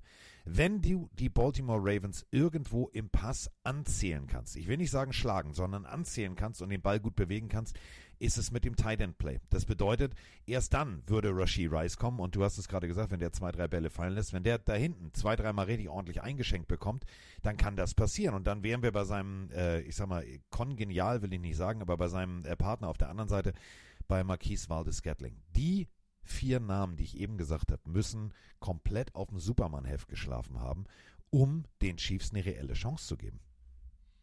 Ja, ähm, ich meine, es wird auch auf die Erfahrung von Patrick Mahomes ankommen, mit dieser Defense der Ravens um, umgehen zu können. Äh, die hat er normalerweise auch. Ich meine, er ist der, der Spieler, der die letzten sechs Jahre es immer geschafft hat, in, in das Championship Game einzuziehen. Auch ein krasser Wert. Seit, seit 2018 die Chiefs immer im AFC Championship Game.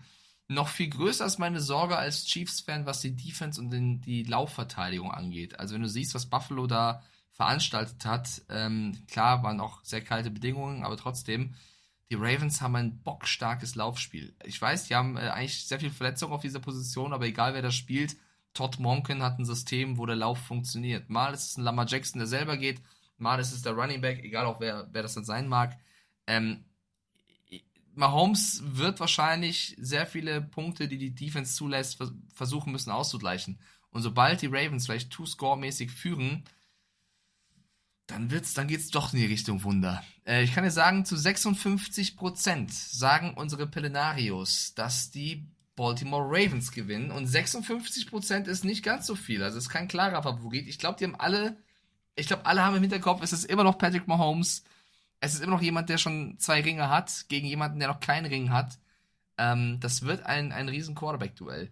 Carsten, kleine Quizfrage. Oder ja, sag erst noch. Also, Na, Quizfrage zuerst. Wir, wir, wir sind ja noch lange nicht fertig hier mit wer gewinnt. Wir Nein, haben noch so viel nein, zu analysieren. nein. Deswegen, Nein, äh, ja, ich will Quizfrage geht. Quizfrage geht. Leg los. Trotzdem, die Leute haben schon gesagt, Ravens, das dürfen sie auch nicht mehr ändern, egal was wir sagen. Nee, die haben Ähm, eingewählt jetzt. Die haben eingeloggt. Egal, So. was ich jetzt für Fakten raushaue. Weil was ihr nicht wisst, ist, der neue Equipment-Mann bei den Kansas City Chiefs heißt Miraculix. Der ist überragend. Nee, der heißt Miraculix und der br- braut da gerade auf der Reise irgendwas in so einem riesen Kessel zusammen. Aber das verraten wir euch natürlich So, nicht. Quizfrage auch in den Chat. Mal gucken, ob jemand das weiß. B. Es gibt, es gibt sechs äh, Chiefs-Spieler, sechs Stück, die 2018 im Roster waren und jetzt es immer noch sind. Das ist eh krass, dass in diesen sechs Jahren nur sechs Spieler noch drin sind. Zeigt, wie schnelllebig die NFL ist.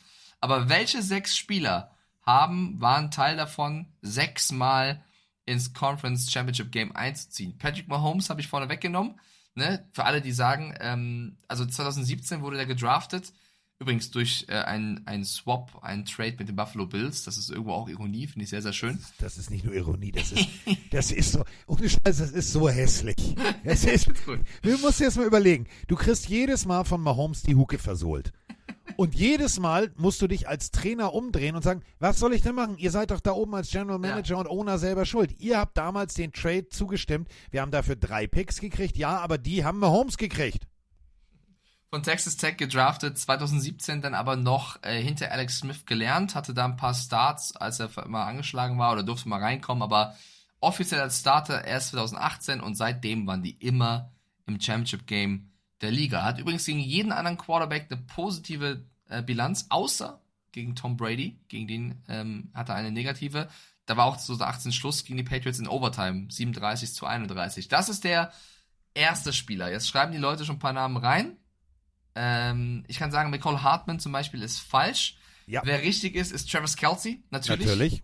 Der ist ja schon auch schon ewig dabei. Ähm, ist seit 2015 übrigens jährlich im Pro Bowl nominiert worden. Also die letzten fast zehn Jahre immer einer der besten Titans, auch historisch gesehen. Soweit äh, würde ich gehen. Äh, auch ein Tyreek Hill oder ein Sammy Watkins übrigens, die 2018 dabei waren, sind ja mittlerweile nicht mehr im Roster der Chiefs. Der nächste Name hier im Chat ist Chris richtig. Jones, seit 2016 bei den Chiefs. Bam! Chris Bam. Jones. Ich meine, es war knapp, es war knapp, ob er dieses Jahr da ist. Da gab es ja ein paar Vertragsverhandlungen und er hat ein bisschen eingebüßt und, und, und äh, Zeiten verpasst. Aber ja, auch der seit 2016 bei den Chiefs, Mississippi State University, in der zweiten Runde gepickt worden. Ich würde sagen, ein, ein kleiner Stil an der Stelle. Und ähm, ja, seitdem eigentlich einer der Größen bei den Chiefs, für mich Kopf der Defense. Es gab immer wieder Spieler, die auch stark waren, dort wie Tyron Matthew und so, aber, oder Frank Clark, Chris Jones, der Mann der Defense. Kann ich noch einen? Ja, hau raus. Kann ich noch einen? Äh, nicht den offensichtlichen. Ich würde jetzt einen nehmen, äh, du weißt ja, ich mag ja Defense, ich mag ja wirklich Defense. Mhm. Derek Nardi. Richtig. Derek Nardi, auch den haben, glaube ich, nicht so viele auf dem Schirm, aber Nee, auch aus nicht. der D-Line, aus der, der Tackle, auch schon seit 2018 dabei. Und Freunde, er ist der, der Real Mahomes. Er ist der Einzige, der noch nie eine NFL-Saison beendet hat, ohne in dieses Championship-Game einzuziehen. Der wurde 2018 in der dritten Runde geholt und war jedes Jahr mindestens im Cha Wie crazy ist das? Du weißt gar nicht, wie sich so eine Regular Season anfühlt. Für dich ist Playoffs normal. Also Championship-Game, hallo? Äh, nicht der, immer. der plant seinen Urlaub auch erst nach dem Super Bowl. Hundertprozentig. Und er ist äh, 27. Also er hat noch ein paar Jahre vor sich. Klar, er ist jetzt nicht der, der Chris Jones, der jetzt immer den Riesen-Impact hat, aber Nadi immer noch ein, ein, Ja. ein starker Spieler der Defense. Und was ich sehr, sehr cool finde an ihm, ist ein großer Hundefreund oder Tierfreund. Ja. Und der hat seit 2019 beschlossen, nach jedem Chiefs-Sieg die Gebühr eines Hundes zu bezahlen, welcher in seinem District adoptiert wird. Finde Ja. ich sehr süß. Mega, den den Typen finde ich mega. Wir haben wir mal tatsächlich deswegen äh, genau diese Geschichte äh, hatten wir tatsächlich mal bei RAN als Thema, als wir das Spiel äh, der Chiefs übertragen haben. Ähm, deswegen hatte ich den auch nur auf dem Zettel, als du eben gefragt hast, weil ich wusste, dass der so lange schon da ist. Ja, und er hat damals, als er den ersten Super Bowl, also als er den ersten Super Bowl geholt hat, äh, die Gebühr aller Hunde übernommen, die in dieser Woche äh, adopti- adoptiert worden sind. Also der Mann weiß seinen Status einzusetzen. Äh, gibt noch zwei. Ja, offene. ich weiß sie, ich weiß sie, Hau ich raus. weiß sie. Da kommt nämlich keiner von euch da draußen drauf. Ja, ihr kommt auf, auf den einen. Das ist der offensichtliche. Der Kicker, Harrison Butker. Der ist nämlich auch irgendwie schon seit Ewigkeiten bei den Chiefs. Aber, Freunde, kennt ihr die Serie Supernatural? Da geht's Leider um ja. die, da geht's um die Winchester-Brüder. Der gehört nicht zum Clan der Winchesters, aber derselbe Name steht hinten drauf. Wir dürfen nämlich einen auch nicht vergessen, Mike. Der Long Snapper. Richtig. Äh, der Long, ich dachte, du sagst den Namen jetzt noch. Harrison Butker und James Winchester sind die beiden letzten, ähm, die, die seit 2018 alles gewonnen haben. Und äh, auch zu Butker, eigentlich ist das auch eine coole Geschichte. Ähm, der hat nämlich, also war 2017 bei den Panthers, wurde in der siebten Runde gepickt und war hinter Graham Garneau, sollte dort eigentlich äh, das Duell angehen. Jedoch, nachdem Gano sehr, sehr solide auftrat, ist er ein starker Kicker, wurde Butker wieder entlassen. Und erst als Chiefs-Kicker Caro Santos sich verletzt hat, Andy Reid gesagt, holt mal den Butker rüber. Und seitdem ist er ja eine feste Größe bei den Chiefs. Hat die erste Saison mit 38 Field Goals abgeschlossen. Das waren die meisten Field Goals in der Franchise History. Also der Mann war von Anfang an dann komplett am Start. Hat seitdem immer dieses, äh, diese Runde erreicht. Also immer guten, guten Kicker zu haben. Und ja, James Winchester, jetzt weiß ich nicht, wie wichtig immer ein Longsnapper ist, aber. oh, Longsnapper ist, ist, ey, ohne Scheiß, Longsnapper ist, das ist schon. Ja, ich wollte gerade sagen, du brauchst ein gutes einen Gefühl. Hast, genau, wenn du einen hast, der funktioniert, behalt den.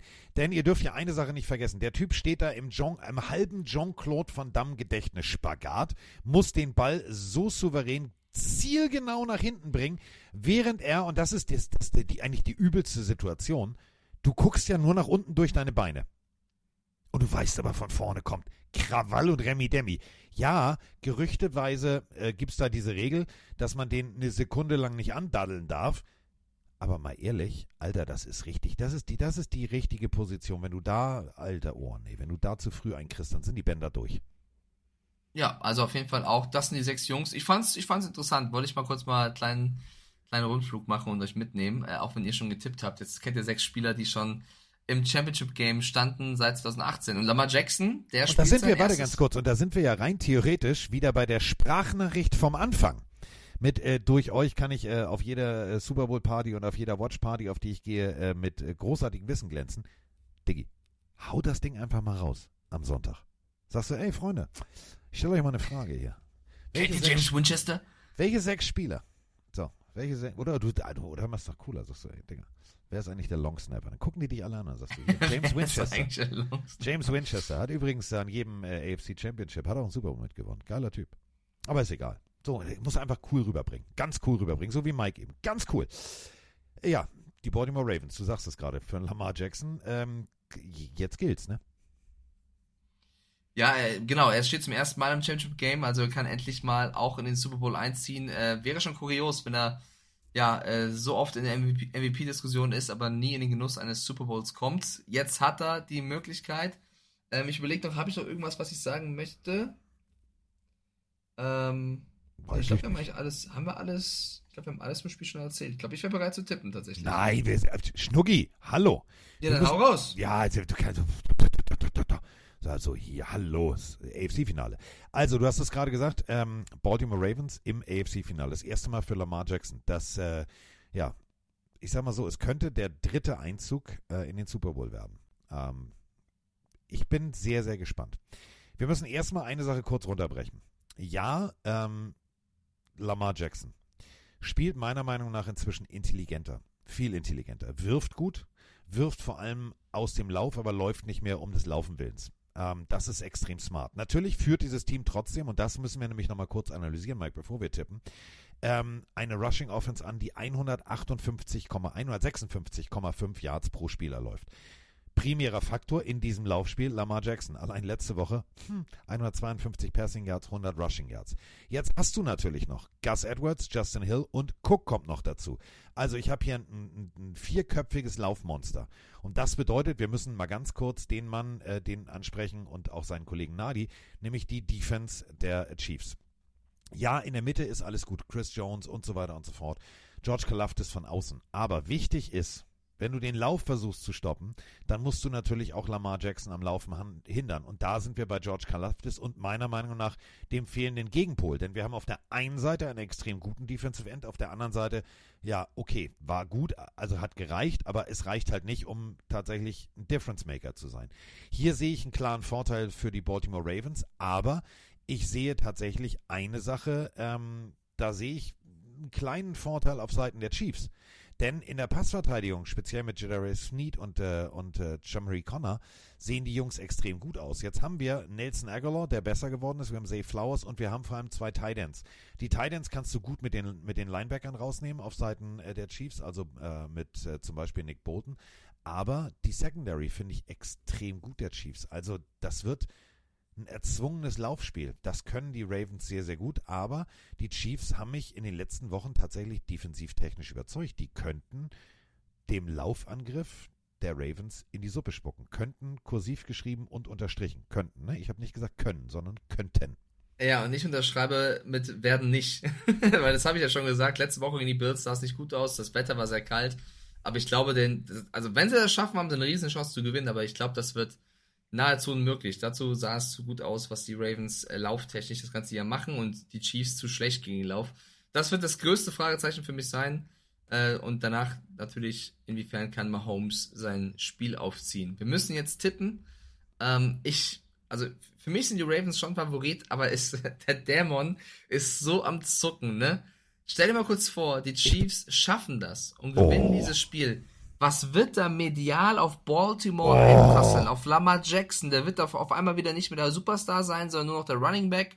Ähm, lass dich irgendwen, ich hoffe es nicht, blöd verletzen. Oh, ist ja so ein typisches Super Bowl-Story. Die Chiefs abgeschrieben haben keine Receiver, Taylor Swift, bla, plötzlich Super Bowl. Meine Und Güte, das Skript wei- wäre doch so. Und weißt du, was, was tatsächlich die Entscheidung geben könnte? Wir haben die, die Combo schon äh, eben genannt, nämlich Winchester snappt den Ball zum Holder. Der stellt ihn für Harrison Butker hin, denn wir müssen uns eine Statistik immer mal auf der Zunge zergehen lassen. Harrison Butker, das ist für mich Mr. zuverlässig. Allerdings, ich sag mal so, im kurzen Bereich bis 29 Yards, 8 von 8. Über 40 Yards, also 40 bis, bis 50 plus. 7 von 7 im 40er Bereich und 5 von 5 bei über 50 Yards. Der Typ ist einfach mal die richtige Zuverlässigkeit. Und ja, du kannst jetzt sagen, ja, aber die müssen ja auch scoren. Ja, nee, wenn du einen Kicker hast, der aus 50 Yards das Ding mit einer hundertprozentigen Trefferquote verwandelt, dann machst du 3 und 3 ist schon mal 6. So, jetzt machen die, die Ravens 1 plus Extrapunkt ist 7. Dann steht es 7, 6. Und du hast trotzdem die Möglichkeit, immer im Spiel zu bleiben. Deswegen, wenn Butker nachher das entscheidende Field Goal schießt und die Chiefs knapp gewinnen, dann drehe ich durch. Dann verstehe ich die Welt nicht mehr. Dann ist dieses ganze, ja, haushoher Favorit, Heimvorteil, können wir alles abhaken für die nächsten Wochen. Dann sage ich im Super Bowl, nee, gewinnt der Schiedsrichter. Ich will die Chiefs allein schon im Super Bowl sehen, damit Jason Kelsey wieder seinen Moment bekommt. Schreibt gerade Vera rein. Aber die Ravens hätten mit Oh, ihrer Leistung. wird, ohne Scheiß, das wird im Super Bowl nicht passieren. Alter, was glaubst du, was da, oh, stell dir mal vor, im Super Bowl, bei dieser ganzen, alles muss politisch korrekt sein, hier dürfen wir keine Nippel zeigen, was du noch hier, Nipplegate, Janet Jackson, bla bla bla bla bla. Ey, sobald der auch nur im, An, im Ansatz die Scheibe von, von dieser Loge aufmachen wollen würde, ist, glaube ich, sofort ein Security-Mann sagt, jederzeit aber nicht hier. Nein, nicht hier, nicht hier, nicht hier. Aber die Ravens hätten mit ihrer Leistung diese Saison es echt verdient. Das stimmt. Ich habe auch sehr oft, zu oft gegen die Ravens getippt und das werde ich dieses Mal nicht tun. Ich sage, Baltimore schafft es. Die Chiefs-Saison, die hier enden wird. Ich, ich finde trotzdem, es ist ein Erfolg für die Chiefs, so weit zu kommen. Klar, in den letzten Jahren bist du verwöhnt, aber mit dem Roster, mit diesen Receiver-Entscheidungen, mit diesen Umstellungen, Bienemy geht, bis ins Championship-Game zu kommen, hätten nicht alle gedacht, denke ich. Von daher, ähm, ich gehe mit Baltimore. Ich sag, die schaffen es endlich. Lamar Jackson wird seinen ersten Super Bowl-Einzug bekommen. Er hat es auch so verdient. Denn er ist besser als früher. Er ist viel, viel besser. Er äh, wirft outside the numbers. Er macht da wirklich gute Würfe. Nelson Aguilar ist plötzlich ein Receiver, der früher irgendwie äh, Flutschi-Finger war. Jetzt äh, funktioniert das. Zay Flowers, OBJ. Das Ganze liegt an der Klasse von Lamar Jackson. Und natürlich von John Harbaugh. Das müssen wir auch ganz deutlich so sagen. Der mit diesem Quarterback und vor allem mit dieser Defense. Du hast vorhin schon den Defense-Koordinator gelobt, der auch bei diversen Teams inzwischen äh, als Head-Coach-Kandidat gehandelt wurde. Diese Unit rechts und links des Balls, die ist einfach zu gut, egal ob offensiv als defensiv. Ich glaube, es wird kein haushoher, deutlicher Krawall und Remi-Demi 50-Burger und die, die Chiefs gehen erniedrigt nach Hause, sondern es wird eng, aber ich glaube tatsächlich, dass Baltimore zu gut in beiden Bereichen der Offense als auch in der Defensive ist, als dass das irgendwie funktioniert. Deswegen, ich glaube tatsächlich, das Lila aus dem Super Bowl-Logo wird schon mal in Erfüllung gehen. Okay, dann haben wir unseren einen Tipp gesetzt. Wir, wir gehen alle Hand in Hand mit den Baltimore Ravens. Hand in Hand. Ähm, und haben jetzt das äh, nächste Spiel. Wir haben die Detroit Lions gegen die San Francisco 49ers. Das Spiel, auf das ich mich auch tatsächlich ein bisschen mehr freue.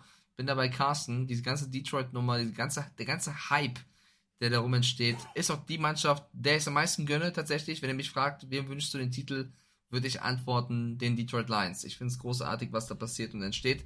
Und es gibt auch wieder so viele Storylines zu diesem Spiel. Wusstet ihr zum Beispiel, ich fange mal so an, dass es noch nie ein Playoff-Matchup gab, wo es der First Overall Pick im Draft gegen den Mr. Irrelevant im Draft auf der Quarterback-Position ähm, sich duelliert. Das ist zum ersten Mal der Fall. Jared Goff, damals an 1 gewählt, Brock Purdy, ähm, der Mr. Irrelevant.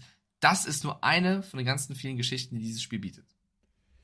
Und wenn wir schon bei Geschichten sind, ich habe eine Kolumne diesem Spiel gewidmet. Ähm, springen wir mal ein paar Jahre zurück. Kannst du dich daran erinnern, als die Lions 0, 0, 0 Siege und nur Niederlagen hatten? Ja, das ist, ja, es gab einige beschissene Jahre, ja. Wusstest du, das wusste ich nämlich nicht, ähm, dass tatsächlich in diesem Jahr, in diesem Jahr, die äh, Stadt Detroit den wirtschaftlichen und auch den finanziellen Bankrott offiziell erklären musste? Die waren oh. pleite. Die waren absolut pleite. Die Detroit Lions, der Niedergang der Detroit Lions war komplett der Spiegel dieser Stadt. 80.000 Häuser standen leer. 80.000, lass dir das mal auf der Zunge zerstell dir das mal in München vor. 80.000 Häuser standen leer. Ein Drittel der ursprünglichen Einwohnerzahl wohnt nur noch in Detroit. Und dann gab es einen Mann, und das muss man mal so ganz deutlich sagen, der gesagt hat, pass mal auf, wir müssen hier jetzt alles anders machen. Multimilliardär, der mal eben ganz kurz gesagt hat, 500 Millionen butter ich hier mindestens rein, immer ich, der legt jedes Jahr nach. Sein Name ist Dan Gilbert, kommt aus Detroit. Der hat einfach mal gesagt, pass mal auf, wir müssen hier eine urbane Wiedergeburt hinkriegen. Und jetzt kommen wir ja zum Umkehrschluss. Was ist Detroit? Detroit ist eine Autobauerstadt. Die Familie Ford hat damals für 6 Millionen die ganze Bumse gekauft, nämlich die Detroit Lions. Dann gab es einmal so ein Strohfeuer. Pff, in den 91ern. Danach war Feierabend. Und jetzt kommen wir zu der geilsten Geschichte eigentlich. Und dann, Mike, dann gehen wir ins Spiel. Aber die Geschichte ist geil. Die Frau, die jetzt sich für Dan Campbell entschieden hat, die gesagt hat, wir müssen das alles anders machen, hat sich von, genau, Dan Gilbert und seinem Willen, Detroit oh. wieder on the map zu packen, inspirieren lassen. Die hat nämlich tatsächlich in den 70ern, als es gerade erlaubt war, dass, das muss man sich vorstellen, so lange ist das, also so lange ist das her, die hat in den 70ern in Yale studiert mit der Prämisse, ich möchte einen Job bei der NFL. Da durften gerade erst Frauen in Yale studieren. Die hat den Job nicht gekriegt, weil sie eine Frau war. Daraufhin hat sie gesagt, gut, dann mache ich jetzt was anderes und hat sich dann sozusagen in der Familie eingebracht. Diese Familie hat natürlich die Lions geführt. Dann hat irgendwann ihre Mutter von dem alten Ford Senior das Ganze übernommen und hat bis zum 94. Lebensjahr die Lions geführt. Und dann hat sie das irgendwann an die Tochter abgegeben. Und in diesem Moment hat die Tochter gesagt, jetzt mache ich es wie Gilbert, jetzt machen wir hier komplett Reset. Und zwar, also Ärmel hochkrempeln und Schweiß, Blut und Tränen. Das kann nur die Philosophie sein. So hat Detroit es wieder geschafft, dass tatsächlich jetzt dieses, also diese Stadt ist komplett viel schöner. Und es kommen Millionen von Touristen. Und diese Art und Weise hat nur zu Dan Campbell geführt. Dass Detroit so scheiße war, komplett im Arsch war, sonst wäre Dan Campbell da nicht gelandet. Das muss man einfach nochmal deutlich betonen. Ich würde gerne stellvertretend, ihr wisst ja, wie gerne ich immer es äh, hab mit den Medien und was sie so schreiben und so weiter und so fort. Ich würde euch gerne etwas vorlesen. Und zwar ähm, drei Headlines zu dieser Saison der Detroit Lions von der gleichen Redaktion, ist aber stellvertretend für viele verschiedene Redaktionen. Es ist nicht von einer Redaktion gewesen, sondern das haben sehr viele zu verschiedenen Zeitpunkten dieser Season berichtet. Eine Headline lautet Detroit Lions Rückschlag. Löwen nicht mehr bissig. Das war eine Headline. Die zweite Headline, alles ich, diese. Ich habe das nicht geschrieben. Ich war das. Nein, nicht. nein, nein, es geht nicht. Zweite, zweite Headline. Detroit Lions. So schmeißt Dan Campbell die Saison weg. Ein Kommentar. Ich erspare euch jetzt die Inhalte, aber da geht es darum, dass die Defense nicht mehr so gut sei, das Playcalling zu aggressiv sei, der Draft kacke war äh, oder nicht so gut war, wie man ihn hätte machen können. Also ähm, sehr viel Negatives und Jared Goff sei nicht der Mann, auf den es ankommt. Das sind alles Headlines aus der Regular Season. Alles gleiche Redaktion. Jetzt, 25.01. Dan Campbell hat sein Versprechen gehalten, Lions ein möglicher Underdog im Super Bowl. Geil, oder? ich finde das sehr, sehr geil. Welche, welche Redaktion Wie? ist das? Nein, das möchte ich nicht sagen. Doch, ich, ich möchte das nein, wissen. nein, nein, nein, nein, nein. Das ist stellvertretend, weil es nicht nur eine Redaktion ist. Aber, ist. ist aber nicht die Bild. Das muss Es man ganz sind- deutlich so sagen. Och, die, also ich möchte jetzt nicht auf eine Redaktion gehen. Es gab verschiedene Redaktionen, die sehr oft daneben lagen mit ihren Einschätzungen. Ich finde es auch immer okay. Man muss ja auch kritisch berichten. Wenn ein Team ein Spiel verliert, muss doch sagen, worauf es ankommt. Ich bin halt nur kein Fan davon, aus, auf den Longshot zu sehen und immer zu übertreiben mit Headlines und zu sagen, Es Nee. läuft nicht mehr. Davon bin ich kein Fan. Kritisieren musst du. Wenn die Lions ein schlechtes Spiel machen, musst du sagen, Dan Campbell hat schlecht gecallt. Aber jetzt generell zu sagen, es wird nichts mehr unter dem, ist nicht ganz meine Variante. Es sei So denn, es zu sind die Headlines unseres, unserer Folgen. Die sind natürlich immer leicht Ja, übertrieben. Leicht. Nein, die sind immer komplett Nein. on point auf jeden Fall. Man Äh, muss okay. Birdie kommen. Kommen wir zum Spiel. Äh, Christian McCaffrey könnte etwas beweisen, auch an alle Redaktionen da draußen, die immer schreiben, boah, wenn du den Super Bowl gewinnen willst und Eins nehmen willst, dann brauchst du auf jeden Fall einen Running Back, der wenig kostet. Er als Topverdiener und Top-Rusher hat die Chance, den Super Bowl ja noch zu gewinnen und das wäre der erste seit 1998. Damals ähm, Terrell Davis und auch Emmett Smith natürlich davor, die es geschafft haben, die meisten Rush Yards zu haben und dann den Super Bowl zu gewinnen. Weil meistens hast du einen Running Back, der eben nicht der, der Top Runner ist. Christian McCaffrey hat jetzt die Chance, das zu beweisen. Die Personalie, auf die es wahrscheinlich am meisten ankommen wird in diesem Spiel, Debo Samuel. Weil, wenn der fehlt, stehen die Niners nicht gut. Er ist angeschlagen, hat eine Schulterverletzung, ist noch unklar, inwiefern er fit sein wird. Also ich denke, sie werden alles daran setzen, aber wie top er dann eben in Form ist. Wenn die 49ers mit Brock Purdy, Christian McCaffrey und Debo Samuel starten, stehen sie 18-1. Wenn einer von den dreien fehlt, und das war eben meistens Debo, stehen sie 2-4. Also negativ.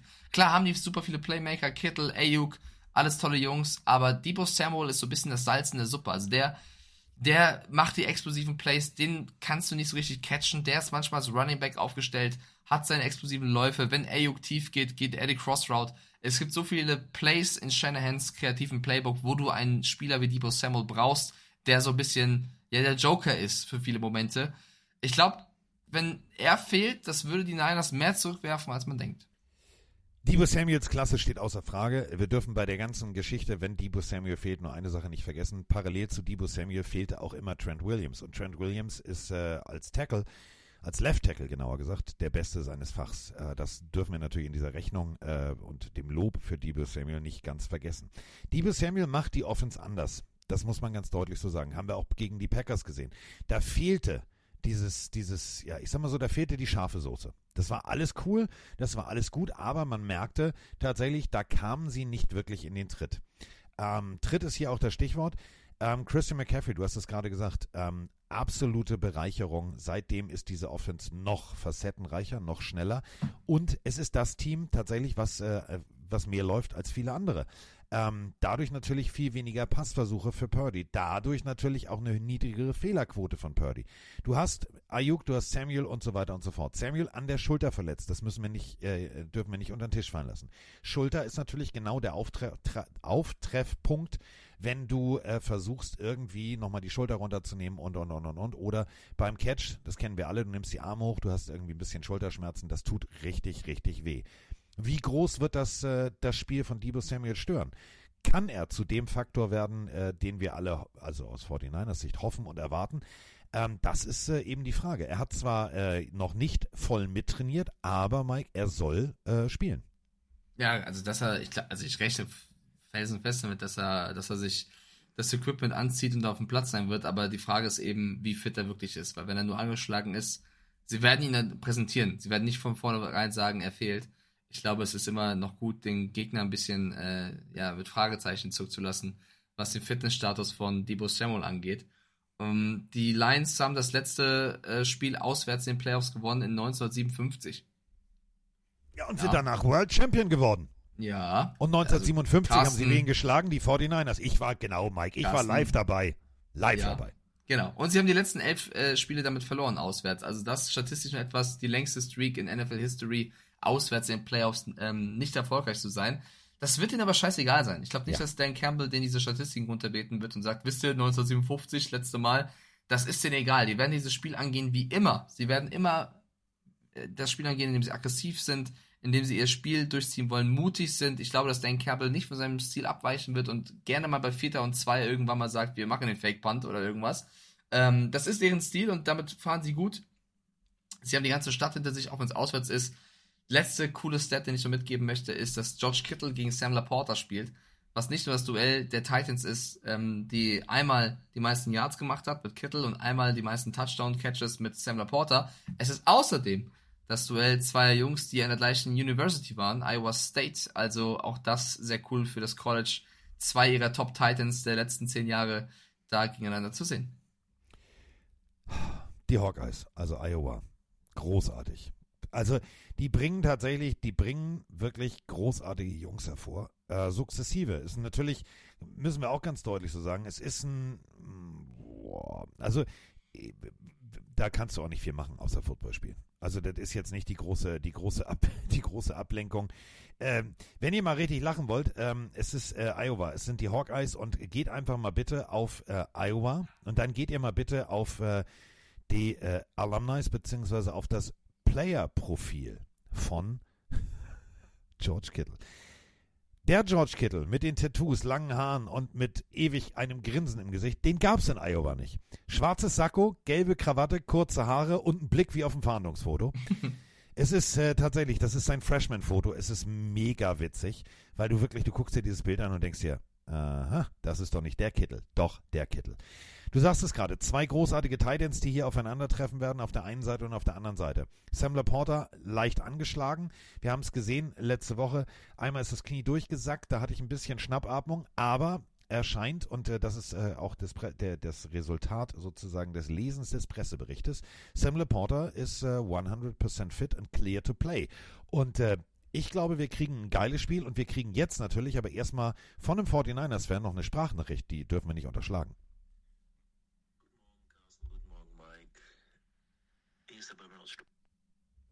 Bömmel, red doch einfach weiter. Hier Bömmel aus Stolberg. 49ers-Fan seit 35 Jahren und ich bin so gehypt auf Sonntag. Was freue ich mich auf dieses Spiel. Ich hoffe, dass wir diesmal endlich wieder erfolgreich sein werden. Jetzt kommt die Nachricht, dass in dem Spiel auch noch eine Wahnsinns-Halftime-Show gespielt wird, nämlich Journey. Da kann mir jede Super Bowl Halftime-Show gestohlen bleiben. Endlich mal vernünftige Musik. Hoffentlich ist die im Fernsehen zu sehen. Oder im Game Pass. Macht's gut. Macht weiter mit dem Podcast. Ja, machen wir jetzt auch weiter. Ähm, da sind wir nochmal ganz kurz, äh, Sprung zurück, nochmal bei Kategorie voll unnützes Wissen für äh, alle da draußen, die vielleicht äh, im Freundeskreis ein bisschen glänzen wollen. Wenn ihr äh, euch das Spiel der Baltimore Ravens anguckt und euch fragt, aha, äh, wie jetzt, was jetzt, wer bringt denn da den Ball? Olympiaschwimmer Michael Phelps wird den Ball bringen, seines Zeichens riesengroßer, ähm, riesengroßer ähm, Baltimore Ravens Fan. Dann äh, anwesend sein werden äh, Ray Lewis und Ed Reed. Also kennt ihr aus dem äh, großartigen 100 Jahre NFL-Spot, ihr wisst schon, wo der Ball von der Torte runterfällt. Der Mann mit dem, ja, ich sag mal so, ähm, komischen Sakko, also das sehr bunte Muster, ähm, das ist Ed Reed. T-Pain wird da in der Halbzeit auftreten und äh, Jonathan Ogben ist der Honorary Captain. Also wenn ihr euch wundert, äh, wer geht denn damit raus, das ist äh, eine ehemalige äh, groß, wirklich Ravens Größe, Hall of Famer Jonathan Ogden. Und bei den 49ers haben wir es gerade gehört, äh, auch eine geile Halftime-Show. Also die äh, NFL lässt sich nicht lumpen. Ähm, aber bis zur Halbzeit äh, müssen wir erstmal die erste Hälfte besprechen. Wenn wir äh, die Detroit Lions sind, Mike, und äh, wir gewinnen gegebenenfalls den Cointoss. Wir fangen mit unserer Offense an. Dann kannst du doch eigentlich nur hoffen, dass, und das musst du eigentlich machen, du musst dir das Packers-Spiel nochmal genau angucken und sagen, okay, das kann nur die Blaupause zu unserem Erfolg sein, denn die Packers liefen 6,0 Yards im Schnitt pro Lauf das ist exorbitant viel. Und wenn du dir anguckst, du hast im Gegensatz zu den Packers nicht nur einen Running Back, du hast zwei unterschiedliche, David Montgomery und Jameer Gibbs, dann kann doch eigentlich nur das Opening über die Tatsache laufen, ich muss das Laufspiel etablieren. Ja, also das Laufspiel ist elementar für die Lions, um halt dann auch aus dem nächsten Sam Laporta oder einen Amon Ra zu bedienen. Ähm, ich glaube, es ist ähnlich wie, wie davor die Woche auch als Gegner der, der 49ers es wäre natürlich schön, in Brock Birdies Kopf zu kommen und zu versuchen, ihn zu, daran zu hindern, sein bestes Spiel zu zeigen. Das war ja auch der Fall gegen die Packers in, in der ersten Halbzeit, bis er halt einen starken Drive rausgezaubert hat. Ähm, ich glaube aber, die Lions ticken da ein bisschen anders als Green Bay. Ich glaube, dass sie versuchen werden, ihr Spiel durchzuziehen. Ich glaube, du wirst es nicht schaffen, perfekt zu 100% die Offense der Niners zu stoppen. Dafür haben sie zu viele Playmaker, dafür ist Shanahan zu kreativen Callen. Das wäre schon eine große Überraschung, wenn sie es schaffen sollten, komplett die Offense im Griff zu haben. Ich glaube, der Plan sollte es eher sein, sich auf die eigenen Stärken zu besinnen und eben das Beste aus der eigenen Offense zu machen, weil ein Amon Ra, ein Sam Porter, ein Jamie Gibson, Montgomery wirst du auch nicht mal eben so alle rausnehmen können. Das ist dann die Aufgabe der 49ers. Es braucht natürlich den Jared Goff der letzten Wochen, der konstant seine Pässe in die perfekten Fenster anbringt. Das ist wirklich sensationell, wie der Typ in den letzten Wochen spielt. Und nicht der Jared Goff, der ab und zu in der Regular Season mal ein schlechtes Spiel hatte. Ähm, du brauchst von jedem Spieler 100%. Und wenn ich sehe, wie Aiden Hutchinson, da wurde ein Video hochgeladen, äh, vorm letzten Spiel seine Unit nochmal gehypt hat und so gesagt hat, wir machen das nicht nur für uns, wir machen das für die Stadt Detroit, diese Stadt hat's verdient. Boah, Alter, das ist wirklich Gänsehaut pur. Wenn ich das höre, wenn ich eine Motivationsrede von Dan Campbell und Aiden Hutchinson bekomme, dann äh, traue ich mir auch zu, Debo Samuel zu covern. Gut, das ein bisschen hochgesagt, aber ihr wisst, was ich meine. Ähm, ich glaube, Detroit muss über die Emotionen kommen, muss über den Hype kommen und muss darüber kommen, dass sie eben nicht eingeschüchtert sind von den Waffen, die die Niners haben und wir müssen jeden hier so und so rausnehmen, sondern sie müssen an sich selbst glauben und das wird Campbell ihnen auch einimpfen, um zu sagen, wir sind die Löwen, ähm, lasst uns laut brüllen. Du kannst nur. Nur über die einzige, über die einzige Motivationsrede kannst du nur ins Spiel finden. Denn du spielst auswärts. Ähm, ihr alle kennt die berühmten Einlaufbilder. Die kommen da mit ihrer riesengroßen Boombox raus. Das ist schon beeindruckend, was die San Francisco 49ers zu Hause machen. Aber, und das ist eben der Punkt, du spielst nicht nur für dein Team. Du spielst für eine ganze Region. Du spielst für eine ganze Stadt. Denn ich habe euch die Geschichte eben erzählt. Jeder einzelne Spieler, und das hörst du auch in vielen, vielen Interviews, sagt, Detroit ist wieder wer. Wir sind wieder wer. Wir zusammen, wir spielen jetzt für Detroit. Auch auswärts. Und dieses Teamgefühl, diesen Willen, diesen Biss, den Dan Campbell natürlich ganz smart befeuert, der auch von der Besitzerin von äh, Mrs. Ford, also Hampford, so heißt sie, genauer gesagt, ähm, auch noch regelmäßig, die gießt ja auch Öl ins Feuer gerade. Das ist schon etwas, was ich als San Francisco 49ers nicht unterschätzen würde. Natürlich ist San Francisco das rundweg kompletteste Team. Ehrlich gesagt, wie so ein All-Star-Ensemble aus lauter Spielern, die alle ein Spiel alleine entscheiden können. Aber die Packers haben es gezeigt. Das ist jetzt nicht Mike Tyson, der dich innerhalb der ersten drei Sekunden ausnockt, sondern das kann ein Kampf werden, der bis zum bitteren Ende geführt wird. Die Packers haben 58 Minuten tatsächlich die 49ers an den Rand einer Niederlage gedrängt. Haben ein paar Minuten nicht gut mitgespielt und schon waren die 49ers wieder da. Das wird sicherlich auch in den Köpfen der Lions sein. Die wissen, okay, wir können es schaffen. Wir müssen nur bis zum, also bis die völlige Dame am Ende sinkt, müssen wir durchspielen. Wir müssen tippen, Carsten. Und der Chat hat äh, sich gewünscht, dass ich nicht sage, wie sie getippt haben, weil sie wollen ja aufholen auf dich. Bedeutet, ähm, das soll bitte offen gelassen werden. Das heißt, du darfst beginnen. Setzt du auf die Detroit Lions auswärts bei den San Francisco 49ers oder sagst du Brock Purdy, Mr. Relevant? Ist ja auch eine coole Storyline. Also man weiß ja fast gar nicht, wie man es eher gönnen möchte. Der schafft es, mit Shanahan in den Super Bowl einzuziehen. Naja, die Lions haben äh, letztes äh, Wochenende durch die Luft 349 Yards und drei Touchdowns kassiert. Ähm, da muss CJ Gardner Johnson, der kann ein Difference Maker sein, der kann ein Playmaker sein, der ist immer für eine Interception gut. Ähm, wir haben bei Purdy gesehen, dass er tatsächlich, wenn Savage auf Seiten der Packers den Ball festgehalten hätte, wäre ein Pick Six drin gewesen. Ähm, den kannst du in Fehler zwingen. Dafür muss vorne allerdings Krawall und Remy Demi sein. Für mich ähm, Schlüsselfaktor zu diesem äh, Spiel, Pina Sewell auf der einen Seite und Decker auf der anderen Seite. Schaffen die es, den Lauf zu etablieren und äh, da sind die Jungs richtig gut. 152 Kilo mit einer Geschwindigkeit von einem Olympiasprinter. Das kann einfach mal richtig geil werden. Wenn das funktioniert, haben die Lions eine reelle Chance. Und ich würde es den Lions extrem wünschen. Ich würde auch gerne auf sie tippen. Aber wenn ich jetzt rein theoretisch auf die Lions tippe und nicht richtig liege, dann gehe ich Hand in Hand über die, ach, wir haben noch einen Super Bowl, aber gut. Also Hand in Hand sozusagen äh, über die Ziellinie mit dem Pillenarius. Dann ist nämlich ausgeglichen, richtig? Ja, ne, wenn ich das richtig Genau, wenn, wenn, wenn okay. die, wenn die, also du bist einen Punkt vorne, ja. Aber ich mach's jetzt wie Dan Campbell. Ich mach's jetzt riskant, ich mach, ich mach all in, ich sag, komm, ist mir scheißegal, dann äh, tippe ich den Super Bowl richtig und dann ist wieder unentschieden. Machen wir es einfach so. Ich mach's jetzt, ich höre auf mein Herz. Ich höre auf meine alte Beverly Hills Cop Jacke. Ich höre auf die Cap, die ich mir jetzt bei Tars extra bestellt habe und äh, die Babystrampler, die ich an den Nachbarn verschenkt habe. Denn äh, die haben einen Sohn und der soll ja natürlich früh prägend Football. Und dann habe ich gedacht, was, was fangen wir gleich mal mit Lions an? Er muss mal erfolgreich gewöhnt werden. ich sag, pass auf, wir machen's wie die Detroit Community, wie die Stadt Detroit. Ein Phönix aus der Asche. Ich glaube, es wird ein ganz knappes Ding und am Ende gewinnen die Lions überraschend. Ja, damit gehst du nicht ins Risiko, denn du gehst genauso wie die Plenarios. Die sagen auch, die Detroit Lions Nein! machen das. Damit ist überhaupt kein Risiko. Scheiße! Das ist der scheinbar offensichtliche Tipp. 55 Prozent sagen Detroit. Damit geht ihr Hand in Hand Richtung Super Bowl. Bedeutet auch, äh, Carsten, dass du auf jeden Fall die meisten Punkte haben wirst am Ende im Tippspiel. Entweder mit den Plenarios oder alleine. Ihr tippt gleich. Bedeutet Mit, für mich. mit denen oder alleine? Bedeutet für mich, ich sage, CJ Gardner Johnson wird der nächste Eli Apple, große Fresse, nichts dahinter, macht einen Fehler, wird irgendwie nicht covern können. Mich nervt dieses Gelaber von dem Typen. Ich gönn's Detroit, ich gönn es der Mannschaft, bis auf einen. Äh, ich halte einfach mal gegen. Und ähm, bin so froh, der Take der Woche übrigens, war mal nicht aus dem Kelsey-Podcast, sondern war von Pat McAfee, der eine Ode gehalten hat, eine Brandrede, wie bescheuert man sein kann, immer noch Brock Purdy die Leistung abzubre- abzusprechen. Ja. Bitte Ja. schaut euch das an. Pat McAfee, der erklärt, der Junge kommt aus dem Nichts, Mr. Irrelevant, der ist froh, wenn er zwei Spiele macht, führt zum zweiten Season diese Mannschaft dahin, macht einen tollen Drive gegen die Packers und die Leute finden immer noch Gründe, warum sie sagen, das sei kein guter Quarterback, er kann nicht mehr. Ich gehe da Fürchterlich, 100% oder? mit und sage Brock Purdy für die Niners in den Super Bowl. Und damit würde auch die Theorie eintreffen, dass das Logo bis in die Farben der Teams spoilert. Ich halte von sowas nichts, aber damit wird's eintreten. Ravens Aber- gegen Niners, Bill aber- Winovich, Referee. Ja? Ist doch schon komisch, dass es drei Jahre hintereinander dann zutreffend wäre.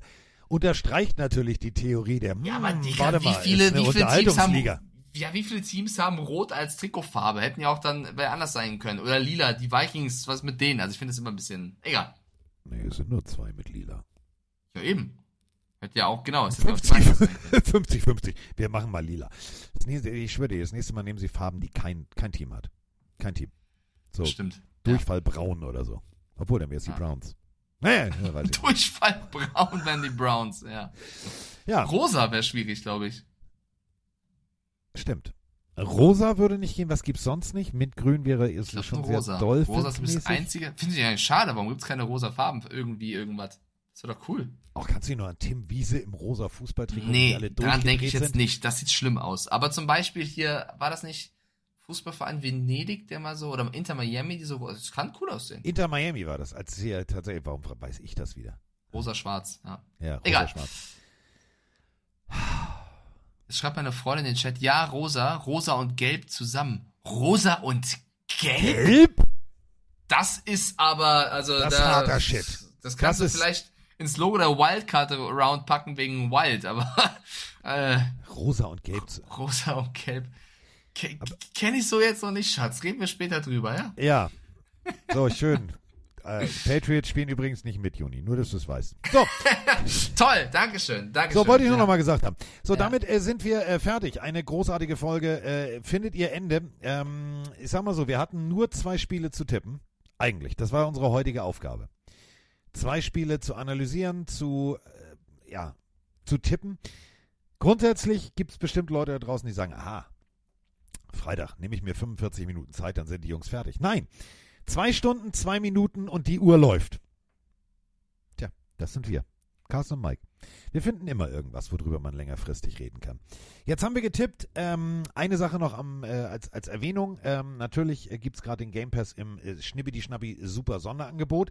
Ähm, für alle, die äh, auch die Möglichkeit haben, bei The Zone zu gucken, das AFC-Finale, das frühe Spiel, ne? du weißt ja, Roman ist ja ein älterer Herr, der muss früh ins Bett, ähm, macht das AFC-Finale. Ähm, sonst, wie gesagt, gibt es von meiner Seite nichts, außer dass ich wie immer sage, der Mann, äh, der mir so ans Herz gewachsen ist, dass ich ihn wie meinen Ziehsohn betrachte, hat jetzt wie immer die letzten Worte. Das bist in diesem Falle du, falls du dich noch fragst, wen ich jetzt meine. Wer, wer, wer kommt denn jetzt? Wen holt er denn jetzt aus dem Schrank? Äh, keine Ahnung, ich, ich nutze es einfach mal ein bisschen, ein bisschen Promo zu machen für, für ein Wochenende in Köln. Also 2. bis 4. Februar werde ich da rumlaufen und in Köln am Start sein. Es gibt ein paar Leute aus der Twitch-Community, die Lust haben, da vorbeizukommen. Wir machen da eine Art Community-Treffen. Wenn da jemand aus der äh, Pille für Mann-Community auch noch Lust hat, sehr, sehr gerne. Vielleicht verläuft sich auch Carsten zufällig nach Köln, keine Ahnung, äh, habe ich noch nicht gefragt. Aber 2. bis 4. Februar bin ich dort am Start. Ansonsten Dankeschön für euren Support, wie immer. Sehr, sehr schön, egal was ihr macht, äh, egal per DM oder irgendwelchen Likes auf Twitter, Instagram. Sehr, sehr cool. Let's go. Championship Round und dann Super Bowl.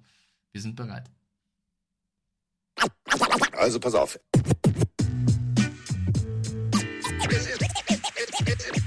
Ist, soweit. Pille, für den Mann. Pille, Pille, Pille, Pille, Pille, Pille, für den Mann. Carsten Spengemann. Weichstieflagen.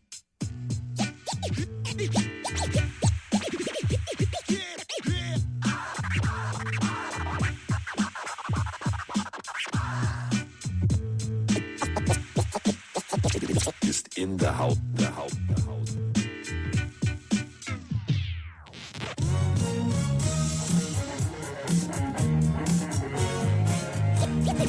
Wir sind jetzt raus. Tschüss.